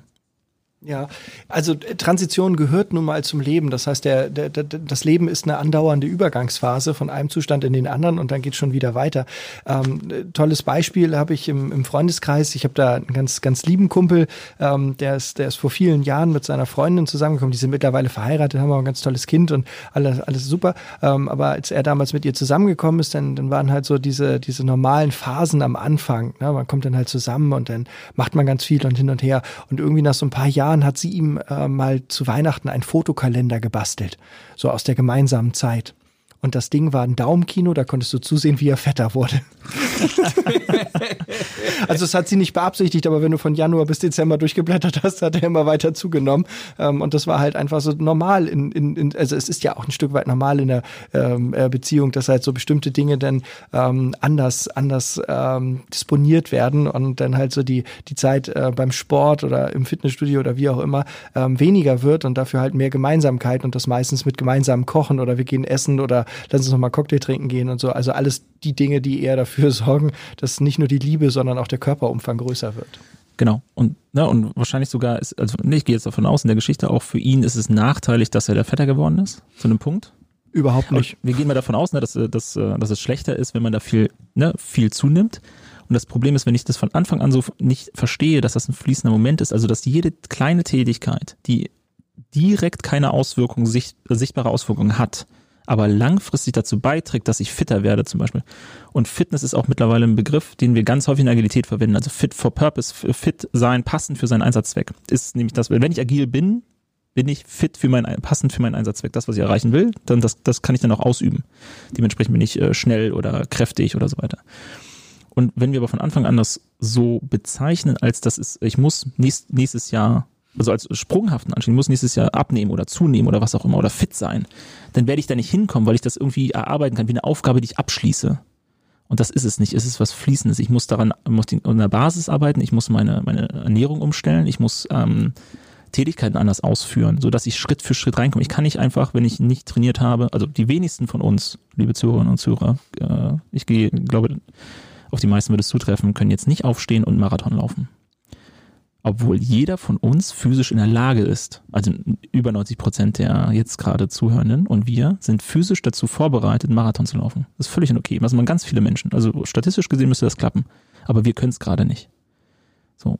Und wir könnten aber loslegen und auch von der Couch aufstehen oder jetzt vom Stuhl und Treppen steigen, statt den Fahrstuhl zu nehmen. Also kleine Schritte, die im Moment keine Auswirkungen haben, aber langfristig auf dieses Ziel beitragen. Und diese langfristige Sicht in Kombination mit diesem kurzfristigen ist auch einer der großen Unterschiede im agilen Vorgehen. Und das macht es für viele Umsteiger auch so schwierig, weil im Traditionellen wirst du darauf geschult, auf einer Flugebene, auf einer Abstraktionsebene zu arbeiten. In der Buchhaltung in den, nur in den Zahlen, ohne das große Ganze zu sehen. Auf ein, ne, dann machst du, bonkst du die ganzen durch. Ich habe mal ein Praktikum beim Steuerberater gemacht. Total absurd. Nur Zahlen rein, Werte, keine Ahnung, wie der Kontext ist. Oder in der Geschäftsleitung ganz oben auf der Flugebene und du vergisst die, die Kosten, die du in deinem Unternehmen verursachst, wenn du einfach mal reinläufst, hey, mein Rechner geht nicht. Weil du das Gesamtwissen gar nicht hast, gar nicht haben kannst in der Agilität trifft man ganz häufig diesen, diesen, diesen, diesen Wechsel zwischen rein und rauszoomen. Und das ist ein schweres Umlernen, was man unterstützen kann. Vor allem auch als, Führungskraft. Dass man regelmäßig ne, mit den Leuten auch wieder einen Schritt zurück oder einen Schritt nach, äh, in die Details geht, damit mehrere Ebenen betrachtet werden von Leuten, die vorher nur eine Ebene, äh, also nur eine Ebene betrachten durften. Mhm. Weil ich möchte die Verantwortung ganz, ganz klar an die Leute mit der Macht reden, weil wir reden in Agilität ganz häufig von Empowerment. Die Leute dürfen nicht über den Tellerrand schauen. Dafür haben wir sie ausgebildet. Dafür wurden sie in der Schule schon ausgebildet, dass sie das nicht tun. Ich kann nicht von einem Mitarbeiter erwarten, dass er mitdenkt, wenn ich mir einen klassisch trainierten Mitarbeiter aus, aus der Schule hole. Der kann das nicht, der darf das gar nicht. Ich muss es den Leuten wieder beibringen. Und selbst Leute, die das privat können, die ihre eigene Steuererklärung machen. Sobald die ihre Arbeitskleidung anziehen, wird Rituale sind ganz mächtig bei Menschen. Da gibt es auch schöne Beispiele in, in der Wissenschaft zu. Aber so ist das ritualisiert. Sobald ich ins Büro komme, morgens dusche, mich bereit mache, also meine Routine mache, um ins Büro zu gehen. Viele machen das jetzt im Homeoffice, damit sie in diesen Arbeitsmodus kommen. So, und dann tickt unser Gehirn um. Das heißt, wir schalten unser Gehirn, jeder einzelne Mitarbeiterin, jeder einzelne Mitarbeiter schaltet sein Gehirn aus, sobald er hier morgens die Hose anzieht, den Rock anzieht, Hemd an und ins Büro und geht in den Arbeitsmodus. Und von da an kann ich nicht mehr erwarten, dass er was anderes macht, als auf, auf das er programmiert wurde. Außer ich bin als Führungskraft in der Lage oder ringe mich dazu durch, daran was zu arbeiten. Also diese, diese, dieses Training, dieses Umtrainieren zu fördern. Ich habe mal für eine Organisation gearbeitet, da war ähm, der, der, das Motto Helm auf, Hirn aus. Ja, was wisst ihr, warum, warum auf dem Bau Helme getragen werden? Ich glaube, dass das schon was mit Arbeitsschutz zu tun hat. Ja, aber welcher Aspekt? Also was passiert tatsächlich mechanisch? Weiß ich nicht, dass die Leute geschützt sind, wenn irgendwas Nein, runterfällt? Es, es fällt ja nichts runter. Das ist statistisch gesehen vernachlässigbar. Die Leute bewegen sich vorsichtiger. Oh. Es gibt in Skandinavien, ich glaube Schweden war es. In Skandinavien gab es ein Ex, äh, äh, oder eine Vorgabe auch durch die, der Regierung, ähm, dass ähm, Trucker hatten eine große Unfallrate, wenn irgendwas passiert ist, ähm, geplatzter Reifen. Also sie mussten auf der Stre Strecke aussteigen. Dann wurden ganz viele weggenatzt, dann ne, Schnee und so weiter. Äh, unsichere Straßen von anderen Autofahrern. Und die konnten das innerhalb von einem Jahr wohl ähm, halbieren, die Unfallquote. Mit der Vorlage, dass die, wenn die auf der Straße aussteigen, müssen sie einen, ähm, einen Wärmepflaster, einen Wärmegurt umlegen. Weil wir kennen als menschliches Wesen in der Regel, wenn ich sowas umlege, so ein Wärmegurt, dann habe ich Rückenschmerzen. Dann bewege ich mich vorsichtig und langsam. Und das ist im Kopf drinne. Also wir nutzen durch die Ritualisierung, das haben wir in Agil ganz Agilität, durch Stand-up-Meetings und so weiter, wir nutzen ganz viel Ritualisierung ähm, an der Stelle. Ähm, einfach nur erzeugt, dadurch, dass ich die Leute dazu bringe, vielleicht manche auch ein bisschen dazu zwinge, weil sie es selber nicht verstehen können an der Stelle, das ist durchaus in Ordnung im, im richtigen Maß, ähm, kann ich halt ein gewünschtes Ergebnis erzielen. Und das ist dann besser. Das ist der Helm auf dem Bau. Die Leute müssen einen Helm tragen, Punkt auch wenn denen gar nichts auf den Kopf fällt.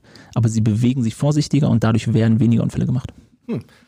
Ritualisiert war das mit Helmen bei der Lufthansa auch ähm, eine Zeit lang. Äh, man hatte damals versucht, den Mechanikern zu sagen, dass sie auch mit Helm arbeiten sollten. Und das ist natürlich in so einem Flugzeugdock völliger Quatsch. Der, ja. der ist nur im Weg und das nervt. Ähm, und das hat natürlich dementsprechend auch keiner gemacht. Trotz alledem war natürlich das Problem, dass es ja ab und an hast du dich mal gestoßen und dann hattest du einen Schnitt oder irgendwie so am, am Kopf und dann musstest du halt zum Werksanitäter. Und dafür hing an jeder Treppe, also an jedem Abgang aus dem Dock, hing ein Helm. Das war so ein Alibi-Helm. Das heißt, wenn du zum Sanitäter gegangen bist, hast du denn den Helm mitgenommen? und ähm, dann wurde halt immer gefragt, naja, wie ist denn das passiert? Du hattest doch den Helm auf. Und dann hast du dann den Helm gezeigt? Ja, ja, ähm, mir, mir ist ein Werkzeug runtergefallen. Ich habe mich gebückt, der Helm ist runtergefallen, ich habe mich erschrocken, bin hoch und habe mich am Kopf, also habe mich dann verletzt. So, ne? Ähm, und nachdem die das dann irgendwie ein Dutzend Mal gehört haben, haben die gesagt, okay, Freunde, ihr wollt keinen Helm tragen. Es macht auch inhaltlich wenig Sinn, weil es stört mehr, als dass es hilft. Deswegen lassen wir mal die Helme weg. Aber ja. ja und aber spannender Punkt. Ähm, Im Englischen gibt es ja auch das äh, Zitat, you, what you measure is what you get. Mhm. So, und das ist grundlegend. Im Agilen versuchen wir einfach mit einer anderen Arbeitsweise oder mit einer anderen Denkweise auf eine neue Problemstellung einzugehen. Die neue Problemstellung ist ein komplexes Problem, also komplex und kompliziert existieren immer äh, gleichzeitig. Ne? Also ein, ein Paket zuzustellen ist immer ein gewissen Ausmaß komplexer Arbeit und komplizierter Arbeit. Also geordnet und ungeordnet in unserer Wahrnehmung, um kurz auszuholen, ähm, um die Trennung zu schieben. Also Komplex ist halt irreversibel, ist nicht vorhersehbar, sondern nur rückwirkend, erkennbar, reflektiv und so weiter. Und ähm, kompliziert, da gibt es eine Good Practice, im besten Fall sogar eine Best Practice, die ich anwenden kann. Und das ist das, wo wir immer diesen Dualismus haben, wo darüber diskutiert wird. Auto zu bauen ist ja nur kompliziert, ähm, aber ein Auto zu entwickeln ist komplex und es gibt einen fließenden Übergang auch da, nicht das eine oder das andere ist nicht binär, an oder aus. Und jetzt habe ich schon wieder fast meine roten Faden vergessen, um, um die Einleitung zu machen. Komme ich nochmal drauf? Was waren deine letzten Worte? Lufthansa-Helm verloren. Ah ja, genau. What you measure is what you get. Also du bist, was du misst. Und eine Messung, vor allem eine eindimensionale nach einer Kenngröße, ist ein Werkzeug, was wunderbar im komplizierten Bereich funktioniert. Ob mein Prozess schnell genug läuft oder den, den richtigen Output generiert. Aber ein komplexes System muss ich mit einem komplexen Werkzeug angehen. Ansonsten wird es teuer, weil ich muss es immer wieder machen. Im Komplexen kann ich zum Beispiel äh, Experimente und Tests machen und daraus Ergebnisse auswerten. Das ist natürlich riesig aufwendig, so ein Testlabor hinzustellen. Im Komplizierten kann ich mir Experten einkaufen und die rechnen das durch. Und es gibt den einen oder den anderen Lösungswerk oder das eine oder andere Tool dafür, Werkzeug, ähm, aber die geben das gleiche gute Ergebnis. Also meine VW-Vertragswerkstatt wird genauso gut mein Auto reparieren wie, die, wie der Meisterbetrieb. Der Meister, der Meister in dem kleinen Eckbetrieb, der wird klopfen und gucken, was den, was den Motor stört und die anderen gehen die Checkliste durch. Funktioniert beides gut. Im Komple Komple äh, Komplexen ist es andersrum. Ne? Ob ein Auto gut fährt oder so, da brauche ich einen Popometer und so einen Scherz. Also komplexe Werkzeuge für und äh, ein ganz anderes Empfinden. Und das haben wir da auch. Und da eine, eine witzige Sache, ähm, die wir machten, da wurde im ganzen Unternehmen ausgerufen, ja, wir wollen jetzt schneller und besser werden und Unfallverhütung. Und deshalb muss jeder jede Abteilung jedes Jahr eine Maßnahme beisteuern, die dann in den Unfallverhütungskatalog eingeht. Und die Buchhaltung wusste nicht, wie sie das machen sollen, weil die haben keine Unfälle gehabt. Es gab keine Arbeitsunfälle. Ja? So, aber das war die einzige Abteilung im ganzen Werksbetrieb, die halt keine Unfälle generiert hat. Selbst die Geschäftsleitung ist mal ins Werk gegangen und ist da gestolpert oder so. Aber die nicht. Bis äh, einmal musste wegen Stromgeschichten ein Kabel auf den Boden verlegt werden. Da ist einer drüber gestolpert. Und dann haben die das Kabel abgeklebt. Und das hat als Maßnahme dann in der entsprechenden Abteilung, die die Maßnahmen kontrolliert, äh, gegolten. Mhm. Daraufhin haben sie fünf Jahre in Folge ein Verteilerkabel einfach gelegt, ohne Anfang und Ende. Es lag einfach nur frei rum und nach einer Woche haben sie es abgeklebt bzw. entfernt und das eingereicht, ist alles in Ordnung gewesen. Das heißt, du kriegst, wenn du aufpasst, auch bei den Maßnahmen, und das ist nämlich auch wieder, wenn wir nicht auf Sprache, Sprache ist komplex. Wir müssen auf die komplexen Werkzeuge, also auf andere Effekte achten, jetzt in dieser neuen Situation mit der Digitalisierung, wo wir digitalisieren und so weiter, als vorher. Das heißt, wir müssen auch umdenken und dafür müssen wir, um dieses Umdenken zu verstehen, müssen wir, das war mein Punkt vorhin, auch als Führungskräfte vor allem einen Schritt zurückgehen, um uns selber zu reflektieren. Ja, wollen wir das Thema dann auch erstmal abschließen. ah, da wäre noch so viel drin, aber ich glaube, das ist was für die nächste Folge, wenn es ja. überhaupt irgendeinen interessiert. genau, schreibt uns mal bitte eine Mail an Sitra ob das, an, an äh, podcast.sitra-spedition.de. Genau, Wer sich also noch viel mehr ähm, für das Thema Agilität und äh, spannende Geschichten aus dem Leben von Alexander Stein interessiert, ähm, dann halt das. Ähm, ein Teil äh, deines Lebens ist ja auch der Verein Agiler Norden e.V. Mhm. Was genau macht dieser Verein? Der, ähm, wir sind der Agile Norden e.V. ist ein gemeinnütziger Verein. Ähm, unser Zweck ist die Förderung von modernen Arbeitsmethoden im ehrenamtlichen Bereich. Das heißt, wir unterstützen mit unserer ehrenamtlichen Arbeit andere ehrenamtliche Arbeiten.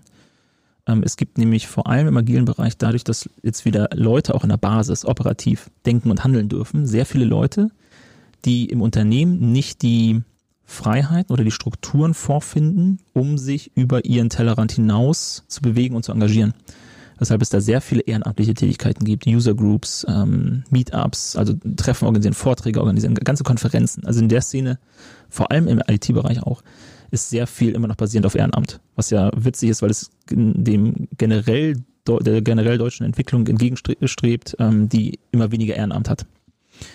Was auch ein Riesenproblem ist bei unserer Arbeit, aber okay, anderes Thema.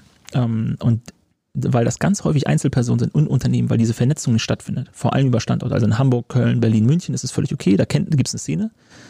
Hannover ist wieder schwierig oder Paderborn und so weiter. Aber die haben alle auch Leute, die das machen wollen, die bereit sind, auch ihre Freizeit, ihre private Zeit zu investieren und Mittel auch. Auch nicht nur Zeit, auch Geld und Beziehung äh, vor allem Ding, ähm, um anderen dabei zu helfen. Das ist auch ein bisschen Selbstdarstellung meistens, ne? Also als Berater oder Freiberufler hat man davon auch natürlich, äh, jetzt braucht ja auch eine persönliche Motivation, um das zu rechtfertigen vor der Freundin oder Frau oder dem Partner, ähm, was man da macht und wo man da Geld hinsteckt, Geld versenkt. Aber es ist auch ganz viel tatsächlich im Fokus, dass man anderen Leuten was beibringt oder die Möglichkeit zum Lernen bietet und ein bisschen Unterhaltung, in Weiterbildung in der Szene oder auch ne, eigenes Lernen.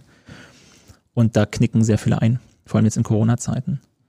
Ähm, und unsere Aufgabe, wir haben das Ganze vor ein paar Jahren schon gegründet und vor allem in Corona haben wir es geschafft, alle User Groups, die wir organisieren, zu halten, auf online umzustellen, durch Wissensaustausch, durch die ähm, Teilung von Mitteln und Ressourcen. Also wir haben auch zum Beispiel Podcast-Equipment und so weiter.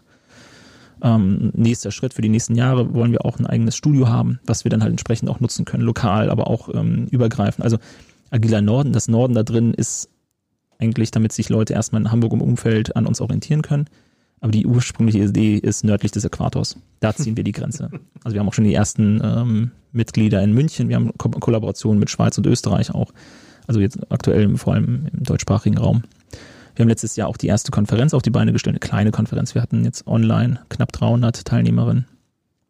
Ähm, also nichts Großes, aber schon was Vernünftiges. Wir haben das Ganze an in sechs parallelen Tracks, Vortragstracks organisiert, die an alle an sechs unterschiedlichen Standorten dann auch produziert und gestreamt wurden.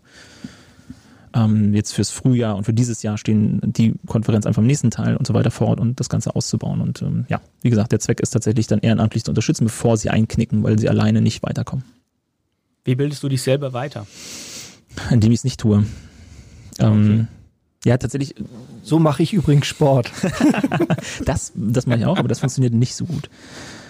Ähm, ein ganz zentraler Bereich bei meiner Weiterbildung oder zu entscheiden, welche Themen ich mache, ist tatsächlich weniger zu konsumieren. Wir haben heute, und das ist auch ein, was viele ja als Nachteil der Digitalisierung oder dieses technischen Fortschritts stehen, dass, weil wir auch da nicht von unseren Eltern in der Regel auch nicht ausgebildet oder vorbereitet werden konnten, weil sie es einfach nicht kannten, ähm, für dieses Zeitalter der Informationsüberflutung. Also tatsächlich auch wieder partiell wahrzunehmen und nicht alles aufzunehmen, nicht alles zu glauben, zu hinterfragen. Ne? Diese ganze Fake News-Geschichte ist auch ein Resultat daraus, meiner Meinung nach. Ähm, und ich werd, meine Eltern haben das auch nicht gemacht. Ja, die hatten Glück, dass ich da in die Richtung gegangen bin und dass zur richtigen Zeit die richtigen Sachen passiert sind, sodass ich nicht mit den anderen Kids halt beim, also ne, du hast es ja gesagt, ich komme vom Dorf und bei uns war es, als ich 13 war, war es gang und gäbe, dass meine Altersgruppe im Dorf, was nur vier Leute waren, fünf eigentlich, ja, weil noch ein paar Ältere dabei waren. Ne? Also war auch noch ein 27-Jähriger, der uns die Mädels weggeschnappt hat und so weiter. Das ist rechtlich nicht mal. Äh, Klassiker, das uns auch in der Stadt passierte. Mhm, genau.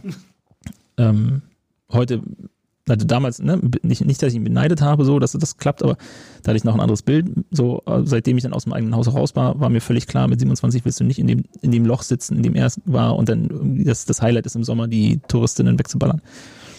Mehr hat er nicht. So, und das ist, das ist schon traurig, aber das ist eine andere Geschichte. Ähm, was aber auch so ein persönlicher Ansporn ist beim, beim, beim Weiterentwickeln, weil ich komme aus einer unterentwickelten Region, muss man ehrlich so sagen. Oder ne, oh, mittlerweile ist die Zuwanderungsrate bei uns in meiner Heimat gestoppt als plus minus null, weil wir genug polnische Einwanderer haben, um das auszugleichen. Oh ja, und weil jetzt grinst, ein Fun Fact. Ähm, in dem Jahr, als ich äh, mit 18 meinen Heimatort verlassen hat, ist die, also wir haben nur mittlerweile, ich glaube, 430 Einwohner oder sowas. Wir sind so klein, meine Mutter ist Bürgermeisterin. Und, und sie macht es auch nur, weil kein anderer Bock hat. Kein Scheiß, sie muss, die hat, die, hat, die ist halt 65, die hat da keinen Bock mehr drauf. Ähm, aber es, es, gibt keine anderen Kandidaten, darum hat sie sich wohl breitschlagen lassen, wieder anzutreten dieses Jahr. Ähm, die Nachbarstadt hat 13.000 Einwohner und ein bisschen, glaube ich. Und das war auf die, äh, also die, die Größe mit ein, ne, reinkalkuliert. In dem Jahr, als ich weggegangen bin zum Studium, äh, war es die geburtenreichste Stadt Deutschland mit über 50 Prozent an Minderjährigen. Weil du halt, wenn du da geblieben bist, hast du nichts anderes zu tun, als rumzuvögeln. Weil es ist nichts, oder Bier trinken. Und solange du nicht genug trinkst, um keinen mehr hochzukriegen, du lachst. Ist ja, aber das so. ist das Lachen der Erkenntnis. Ja. Ich glaube, bei, bei, also, bei Marc auf dem Dorf war es ähnlich. Ja, also so, so eine Dinge. Also ich bin noch aufgewachsen. Nicke, ja, ich nicke. Ja, ähm, ja, also ich komme aus, aus, einer sehr braunen Ecke. Ich bin zum Glück aus einem liberalen aus Ort. Osten weil, halt. Ja, ja.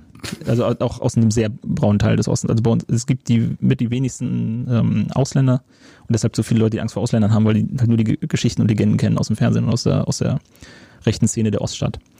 So, also es, es gibt, gibt wirklich Viertel, in die du nicht reingegangen bist, so, ne? Also so eine Garagenpark und so weiter mit den äh, und, und wenn du da auf einen Flohmarkt gehst, gibt es auch Dutzende Stände, die noch Reichsflaggen verkaufen. Also kein Schein, ne, Hakenkreuz und sowas drauf, überhaupt kein Ding.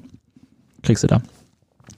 Kriegst du deine Gasmaske für 3,50 und so, noch äh, DDR äh, UdSSR-Bestände. Äh, egal, aber nur mal so nebenbei. Also ich bin noch, also aber das war tatsächlich sehr jung. In meiner Teenie-Zeit ist es nicht mehr passiert, aber als ich jung, als ich noch, äh, so 10, 11 war, weiß ich noch, wurden noch Menschen gejagt. Also da gab es dann auch, ja, auch den, auch den Fall ähm, an, an einer benachbarten Schule, dass ähm, einer, der dem vorgeworfen wurde, dass er schwul ist, ähm, der wurde wirklich von einem Trupp Jungs auch äh, gejagt und vermöbelt. So ne, bis in die Toiletten rein, wo er sich verstecken konnte und so weiter. Also äh, auch Waffenhandel und, äh, auf den Schulklos und so, und so eine Scherze. Ähm, das ist nochmal eine, eine andere Ecke. So, und das war auch immer so ein Ansporn, weshalb ich mich überhaupt weiterbilde, weil ich aus dem, da wollte ich raus. So, das war äh, relativ früh sehr klar. Ähm, und jetzt aber mit der Zeit, mit dem Überfluss. Und tatsächlich seit ein paar Jahren ähm, mache ich eine, eine Informationsdiät. Also ich ko konsumiere ak nicht aktiv Nachrichten. In keinster Weise, weil es einfach nicht die Langlebigkeit hat. Die Sachen, die mir zugetragen werden, einfach durch einen normalen Kontakt zu Menschen, der, jetzt muss man das ein bisschen aktivieren. Also zu Hause höre ich auch ein bisschen Radio, ne, da sind halt Nachrichten mit drin, aber das hört man so passiv weg und mal fällt dir was auf. Also das, was du fünfmal hört, nimmst du auch auf. Ähm, aber an der Bahn zu stehen, ne, an die öffentlichen Verkehrsmittel und Schlagzeilen zu lesen das, was du beim Restaurant vom Kellner mitbekommst. Also im Zweifel kannst du Kellnerinnen, Kellner fragen, so, was ist denn heute so passiert, ne? Ein bisschen Smalltalk. Oder mit Kollegen, was du, was du bekommst, das sind die wichtigen Sachen. Das sind die, die auch meistens also wichtig genug sind und da rausstechen so. Ähm, und genauso mache ich es auch generell bei der Weiterbildung bei allgemeinen Themen. Die Themen, die mir mehrmals begegnen, die rausstehen, ohne dass ich aktiv irgendwie nach einem Buch suche oder sowas. Wenn ein Buch mir über Podcasts und so weiter drei, vier Mal empfohlen wird, dann packe ich es mir auf die Liste. Generell packe ich mir nur noch Sachen auf meine Leseliste oder Kon Konsumliste, weil ich auch viel, weil gemerkt habe, ich kann audiovisuell besser konsumieren, mich besser konzentrieren. Also ich äh, äh, gucke sehr viel Videos und Lehrvideos, aber auch Vorträge. Dann anderthalbfache doppelte Geschwindigkeit, damit es nicht langweilt, aber ich konsumiere da anders als bei Büchern. Ähm, Bücher lesen und schreiben ist immer noch eine, eine, Hürde für mich, aber das ist ja jeder äh, persönlich so, ne, seine Stärken. und sein Fokus. Aber dass ich da auch gucke, dass ich nichts Junges konsumiere. Also es muss sich gehalten haben über die Zeit. Das heißt, ich lese lieber einen äh, Frederick Taylor oder ein klassisches äh, oder auch ein äh, Agilitätsbuch, das Anfangs in 2000er geschrieben wurde und heute noch relevant ist oder immer noch empfohlen wird, als irgendwie die neuen heißen Scheiß. Also der heiße Scheiß interessiert mich nicht, weil das zu viel. Kommt jetzt ein Bomber? Nö, das. Das übliche. Hm. Spannend, dass du trotz Corona überhaupt noch was fliegen darf. ähm, und, und solche Geschichten. Ja, du hast über Bücher geredet. Hast du spontan einen Buchtipp für uns? Ich dachte, jetzt sagst du, ja, wenn ich was im Videobereich konsumiere, dann ist es immer was Junges. ich hatte im Kopf schon eine Überleitung, aber meine Eltern hören zu. also die, wollen nicht, die dürfen nicht hören, dass du einen Pornhub-Account hast. Premium, ein Premium-Account, da liegt der Wert drauf. So, und an, an der Stelle schöne Grüße an Marks Eltern, ihr habt euren Job gut gemacht, ist ein feiner Kerl geworden. Das glauben die dir nicht. Buchtipp. Ähm, ja, muss ich kurz drüber nachdenken. Und es fällt mir tatsächlich schwer, weil ich ja auch eure Zuhörer jetzt nicht direkt kenne. Ähm, also ich mag das nicht, wenn einer sagt, oh, das Buch hat mein Leben verändert oder sowas. Sondern ich möchte einen generellen Tipp geben und dann darf jeder gerne ähm, selber auf die Suche gehen, was in seinem uh, Dunstkreis gerade Sinn macht. Und das eine ist vor allem, ich habe ja Taylor erwähnt, oder auch klassische Management-Literatur und so weiter. Also ich habe mich auch durch den Pembok und, und so weiter gequält. Nicht komplett, aber da reingeguckt und die, ne, mich damit beschäftigt um die Denkweise zu verstehen. Also lies das, von dem du dich abgrenzen möchtest. Also wenn es jetzt um Change geht, um Digitalisierung, dann lese Sachen über Industrialisierung. Also was hat da in anderen Sektoren stattgefunden, die wir jetzt verlassen wollen oder in der Historie? weil was wir, was ich ganz häufig merke, auch im Gespräch mit, mit Leuten in der Beratung und im Coaching, die haben keine Ahnung, was vor zehn Jahren passiert. Selbst wenn die da schon in der Arbeitswelt waren, die haben das vergessen. Das unser Gehirn ist so gebaut. Wir, wir ähm, unterschätzen ältere Erinnerungen und überschätzen jüngeren. Neue Technologien werden auch kurzfristig in der Regel immer überschätzt und in den langfristigen Effekten unterschätzt. So auch in der Diskussion. Ne? E-Autos zum Beispiel und so weiter. Alles Mögliche. Ähm, und sich einfach das wieder ins Gedächtnis zu rufen, wie war das mal damals gedacht, um auch zu verstehen, was war der Zweck eigentlich dahinter und mit welchen Altlasten haben wir jetzt zu tun, weil das ist häufig nicht das Gleiche. Und wenn ich mich davon verändern will, also wenn ich mich verändern möchte, muss, also wenn ich abnehmen möchte, muss ich auf die Waage steigen. Das heißt, ich muss wissen, wie ich heute, was ich heute wiege. Und ich muss verstehen, um effektiv und effizient abnehmen zu können, warum ich das wiege. Sind es Gene? Ist es meine Ernährung? Ist es mein Sportverhalten? Ist es mein soziales Umfeld, weil ich zu viele Freunde habe, die einfach auf der Couch rumlümmeln und ich mich dann und dass ich das okay finde? Ähm, ist das überhaupt gut und schlecht, diese Einrichtung? Das heißt, ich muss gucken, wo stehe ich heute und wo komme ich her? Also dieses Reflektieren ne, muss ich haben und das aber auch länger, auch in dem wirtschaftlichen Kontext. Und dazu muss ich mehr gucken, was ist rückwirkend passiert und auch gerne die Gegenseite. Also wenn ich mich gegen traditionelles Management abgrenzen möchte, muss ich verstehen, warum die das gemacht haben. Und da dazu ein kurzes Beispiel: ähm, Meetings. Im, in sehr vielen von den, in, in, sehr vielen Büchern über Agilität, über New Work und so weiter wird ganz häufig Abstand genommen oder äh, Kontrast äh, bezogen zu traditioneller Managementlehre der US-Amerikaner. Und die US-Amerikaner arbeiten aber von der Kultur her anders als wir Deutschen bestes Beispiel da drin ist, ähm, also wer sich damit weiter beschäftigen möchte, ein konkreter äh, Tipp, der ist nämlich super spannend auf Führungskräfte, When Cultures Collide. Das ist ein, das ist das Grundlagenbuch auch in der, in der, BWL an dem Punkt und der VWL, um zu um nochmal nachzuschlagen, wie einfach das Arbeitsverhalten kulturell in, in, den wirtschaftlich relevanten Kulturen ist und in Kulturräumen. Auch ne, deutschsprachiger Raum, Schweiz, Österreich, Deutschland, wie sind die unterschiedlich, Amerikaner und so weiter. Ähm, und ein wichtiger Punkt bei den Amerikanern gegen uns über zum Beispiel äh, ist dieses das sogenannte Alignment in Amerika üblicherweise, nicht alle, ne? also Einzelfall geht wieder raus, aber in der Regel, wenn, wenn ihr mit einem Vertragspartner dort verhandelt, dann ist das auch erstmal so, wie das jetzt ausgemacht wurde. Wenn der aber abends zu seinem Chef zurückmeldet und der Chef hat eine andere Meinung, dann könnt ihr darauf wetten, dass nächsten Tag er den Vertrag wieder anfechtet, weil er sich sofort dem unterordnet. Wenn ihr amerikanische Serien seht, sind die ganz häufig autoritätshörig. Und in deutschen Serien, also auch im deutschen Alltag nicht so. Ich meine, alleine, Merlin, wenn ich dich hier beobachte, wie du nicht effektiv, aber wesentlich eher auf Augenhöhe mit deinen Leuten redest, also welche Kommentare über den Flur fliegen, das würde bei amerikanischen Kollegen und Firmen, die ich kennengelernt habe, würde das nicht funktionieren. Da gibt es ein Gespräch mit der HR. Das macht ihr nicht. Die laufen auch, auch ähm, vom, vom Kleidungsstil.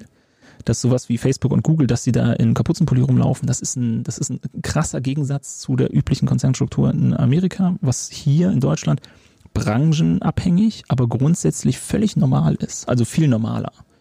Ne, die laufen, also deutsche Konzerne habe ich außer in bestimmten Branchen, ne, Versicherung, Banken vor allem, selten erlebt, dass die Geschäftsführung im Dreiteiler rumläuft. Das ist bei denen, äh, ne, Business Attire ist völlig normal, ist ein ganz anderes Thema als hier, wo die Leute ihren Konformantenanzug bis heute tragen, ob sie heiraten, äh, im Meeting sind oder sonst wie. Und jetzt muss ich gerade wieder meine Gedanken sammeln. Ich finde das mit dem Anzug irgendwie toll. Vielleicht sollten wir das ja mal einführen, dass wir das hier mal machen. Das ähm, ist dann wie mit dem Wärmegürtel. Man bewegt sich ganz anders, man verhält sich ganz anders. Ja, ja du würdest dich anders bewegen, weil der nicht mehr passt, der Konfirmandanzug. also den Business Friday? Wie alt war ich? 13, 14? Der Casual Friday oder Nee, so? das ist der Gegenentwurf zum Casual Friday. Also in, vor allem in der IT gibt es das häufig, also habe ich das häufiger schon erlebt. Ähm, das ist den Casual Friday, den gibt es vor allem Bankenversicherung, also sehr äh, ne, da wo man dann mal mit Jeans und Pulli zum äh, zu, oder Lufthansa ist ja auch, ne? Ähm, äh, ich weiß, ein Lufthansa-Kollege hier in Hamburg, der hat mir mal erzählt, wo er in Frankfurt war und hatte da nur eine Jeans an, wurde er mittags schon gefragt, ob er, äh, ob er schon Feierabend hätte. So, kein Scherz. Ähm, Lufthansa, ähm, vor allem Lufthansa sind auch meine liebsten Seminarteilnehmerinnen und Teilnehmer, weil die am ersten und am letzten Tag immer perfekt gestylt sind. Das, das zieht das ganze Niveau kleidungstechnisch vom, vom Training hoch. Ähm, und also das ist zum Beispiel ein wichtiger Punkt. Ich muss verstehen, wie der andere Kulturraum, also da, wenn Cultures collide und wenn ihr da weiterlesen wollt, wenn Teams collide, wie man denn zum Beispiel verschiedene Kulturen in einem Team vernünftig unterbringt, worauf man achten müsste. Je nachdem, wie Autoritätsempfindung oder ähm, Offenheit und so weiter gelebt wird. Und witzigerweise, Fun Fact auch daraus, äh, wir sind zum Beispiel der japanischen Kultur, Arbeitskultur wesentlich dichter als der amerikanischen. Obwohl wir es immer andersrum denken. Aber du kannst in der äh, japanischen Kultur sehr viel offen sagen, aber nicht direkt, sondern die Leute kommen abends zu dir und reden dann darüber. In amerikanischen wird das nicht gemacht. Das ist immer alles lieb und freundlich und nett und du bist autoritätshörig. In Deutschland kann ich auch im Gespräch, im Vertriebsgespräch, neben meinem Chef sitzen und mit den Augen rollen, wenn er was sagt. Das ist völlig okay in den meisten Situationen. Im Amerikaner wäre ich rausgeflogen. Ja, zack, sofort. Ähm, also ich muss wissen, gegen was ich mich abgrenze und da wirklich mal die traditionelle, auch die amerikanischen Autoren zu lesen dagegen und so weiter. Und bei Meetings ist das so toll, wenn ihr euch mal einen Peter Drucker anguckt, der auch ne, sehr viel Literatur für Management geschrieben hat, so, ne, der, äh, so ein so ein ja, Guru-Status hat er nicht, weil er wirklich ein bisschen handfester ist. Aber er geht in seinen Büchern ähm, sehr stark darauf ein, dass Meetings per Definition, per ursprünglicher Idee reine Informationsvermittlungstermine sind was in Deutschland aber nicht immer der Fall wird. Die werden auch als Arbeitstermine genommen. Also da passiert viel mehr. Aber ursprünglich ist ein Meeting einfach nur ein Punkt, wo wir uns treffen und alle Informationen zur übergeordneten Autoritätsperson geleitet werden, damit sie danach separat eine Entscheidung treffen kann, die dann wieder zurückspielt. Wenn wir jetzt also zum Beispiel bei, bei Scrum, einem der Rahmenwerke in der agilen Entwicklung, davon sprechen, dass es keine Meetings mehr sind, weil wir haben da keine Meetings, sondern Events. Was soll denn der Quatsch? Ist doch das Gleiche? Nein, ist es nicht weil die Abgrenzung zu, zu dem ursprünglichen reine Information, das sind Arbeitstermine. Wir gehen in einem Planungsmeeting, da, da, wird nicht nur, da wird nicht nur geredet, sondern wir gehen mit einem Plan raus. Das ist das, das der Termin, das Ereignis hat ein Ergebnis, ein physisches, operatives, relevantes Ergebnis. Und das ist ein Riesenunterschied, die du mit, mit deutschen Gesprächspartnern ganz hart diskutieren musst, damit die darauf das verstehen. Mit amerikanischen oder englischsprachigen ähm, Seminarteilnehmern zum Beispiel, bei denen klickt das sofort. Die wissen auch, was ein Statusreport ist. Das kennt man in Deutschland fast gar nicht. Aber wirklich diese Melonen-Meetings, dass äh, alle Projektmanager da sitzen und reporten, welchen Ampelstatus ihr Projekt hat. Ja, also Melone außen grün in rot, ne, weil man ja nicht äh, offenbaren möchte als erster. Und sobald einer umschaltet, gehen auf alle, alle Lampen auf gelb und alle auf, Lampen auf rot und so weiter. Ähm, das ist in anderen Kulturräumen anders möglich. Also da einfach sich abgrenzend Literatur zu holen und über den Tellerrand zu schauen. Also gucken, nicht immer nur in seinem eigenen Saft, das als letzter Tipp, sondern wirklich zu schauen, was sind angrenzende Bereiche. Also wenn wir in der Logistik sind, wie machen das andere? Und zwar ein ganz konkretes Beispiel, was ich ja immer, wo ich immer dran denken muss, wenn ich, wenn ich in den letzten Jahren hier mit Sidra zu tun habe, ist eigentlich einer der, der besten äh, Logistikleute in dem Bereich, ähm, weshalb ich auch so gerne mit euch darüber rede. Ähm, und das ist ähm, das Spiel von Kojima Productions, wo ich einfach 3D-Druck drin habe, wo einfach ein paar Jahre in der Zukunft ich nicht mehr also meine Aufgabe ist es, Waren von A nach B zu transportieren, aber erstmal nur Ressourcen, um dort einen 3D-Drucker aufzubauen. So, und das sind einfach Konzepte, die funktionieren in der Spielwelt wunderbar und ich kann das ganz anders erleben, ganz anders, also wirklich auch wahrnehmen, um dann zu gucken, wie weit sind wir da eigentlich von entfernt, um halt mal innovative Konzepte über den Tellerrand zu schauen. Das ist ein Konzept, was ich in, in Blogs vielleicht noch finde. Also ich weiß noch, bei einer Diskussionsrunde, auf, auf die ich mich bei euch vorbereitet habe, habe ich tatsächlich dazu ein, zwei Ideen in sehr abstrusen Blogs über, im Logistikbereich gefunden. Aber zum Beispiel ähm, Fach, äh, Fachjournale wüsste ich, habe ich aber nichts gesehen, in der, also die so radikal denken, wo, dann könnten wir komplett den LKW abschaffen. Aber in anderen Medien, in anderen Quellen und so weiter, also auch über Bücher hinaus, da finde ich das was. Oder und dann auch in der Digitalisierung.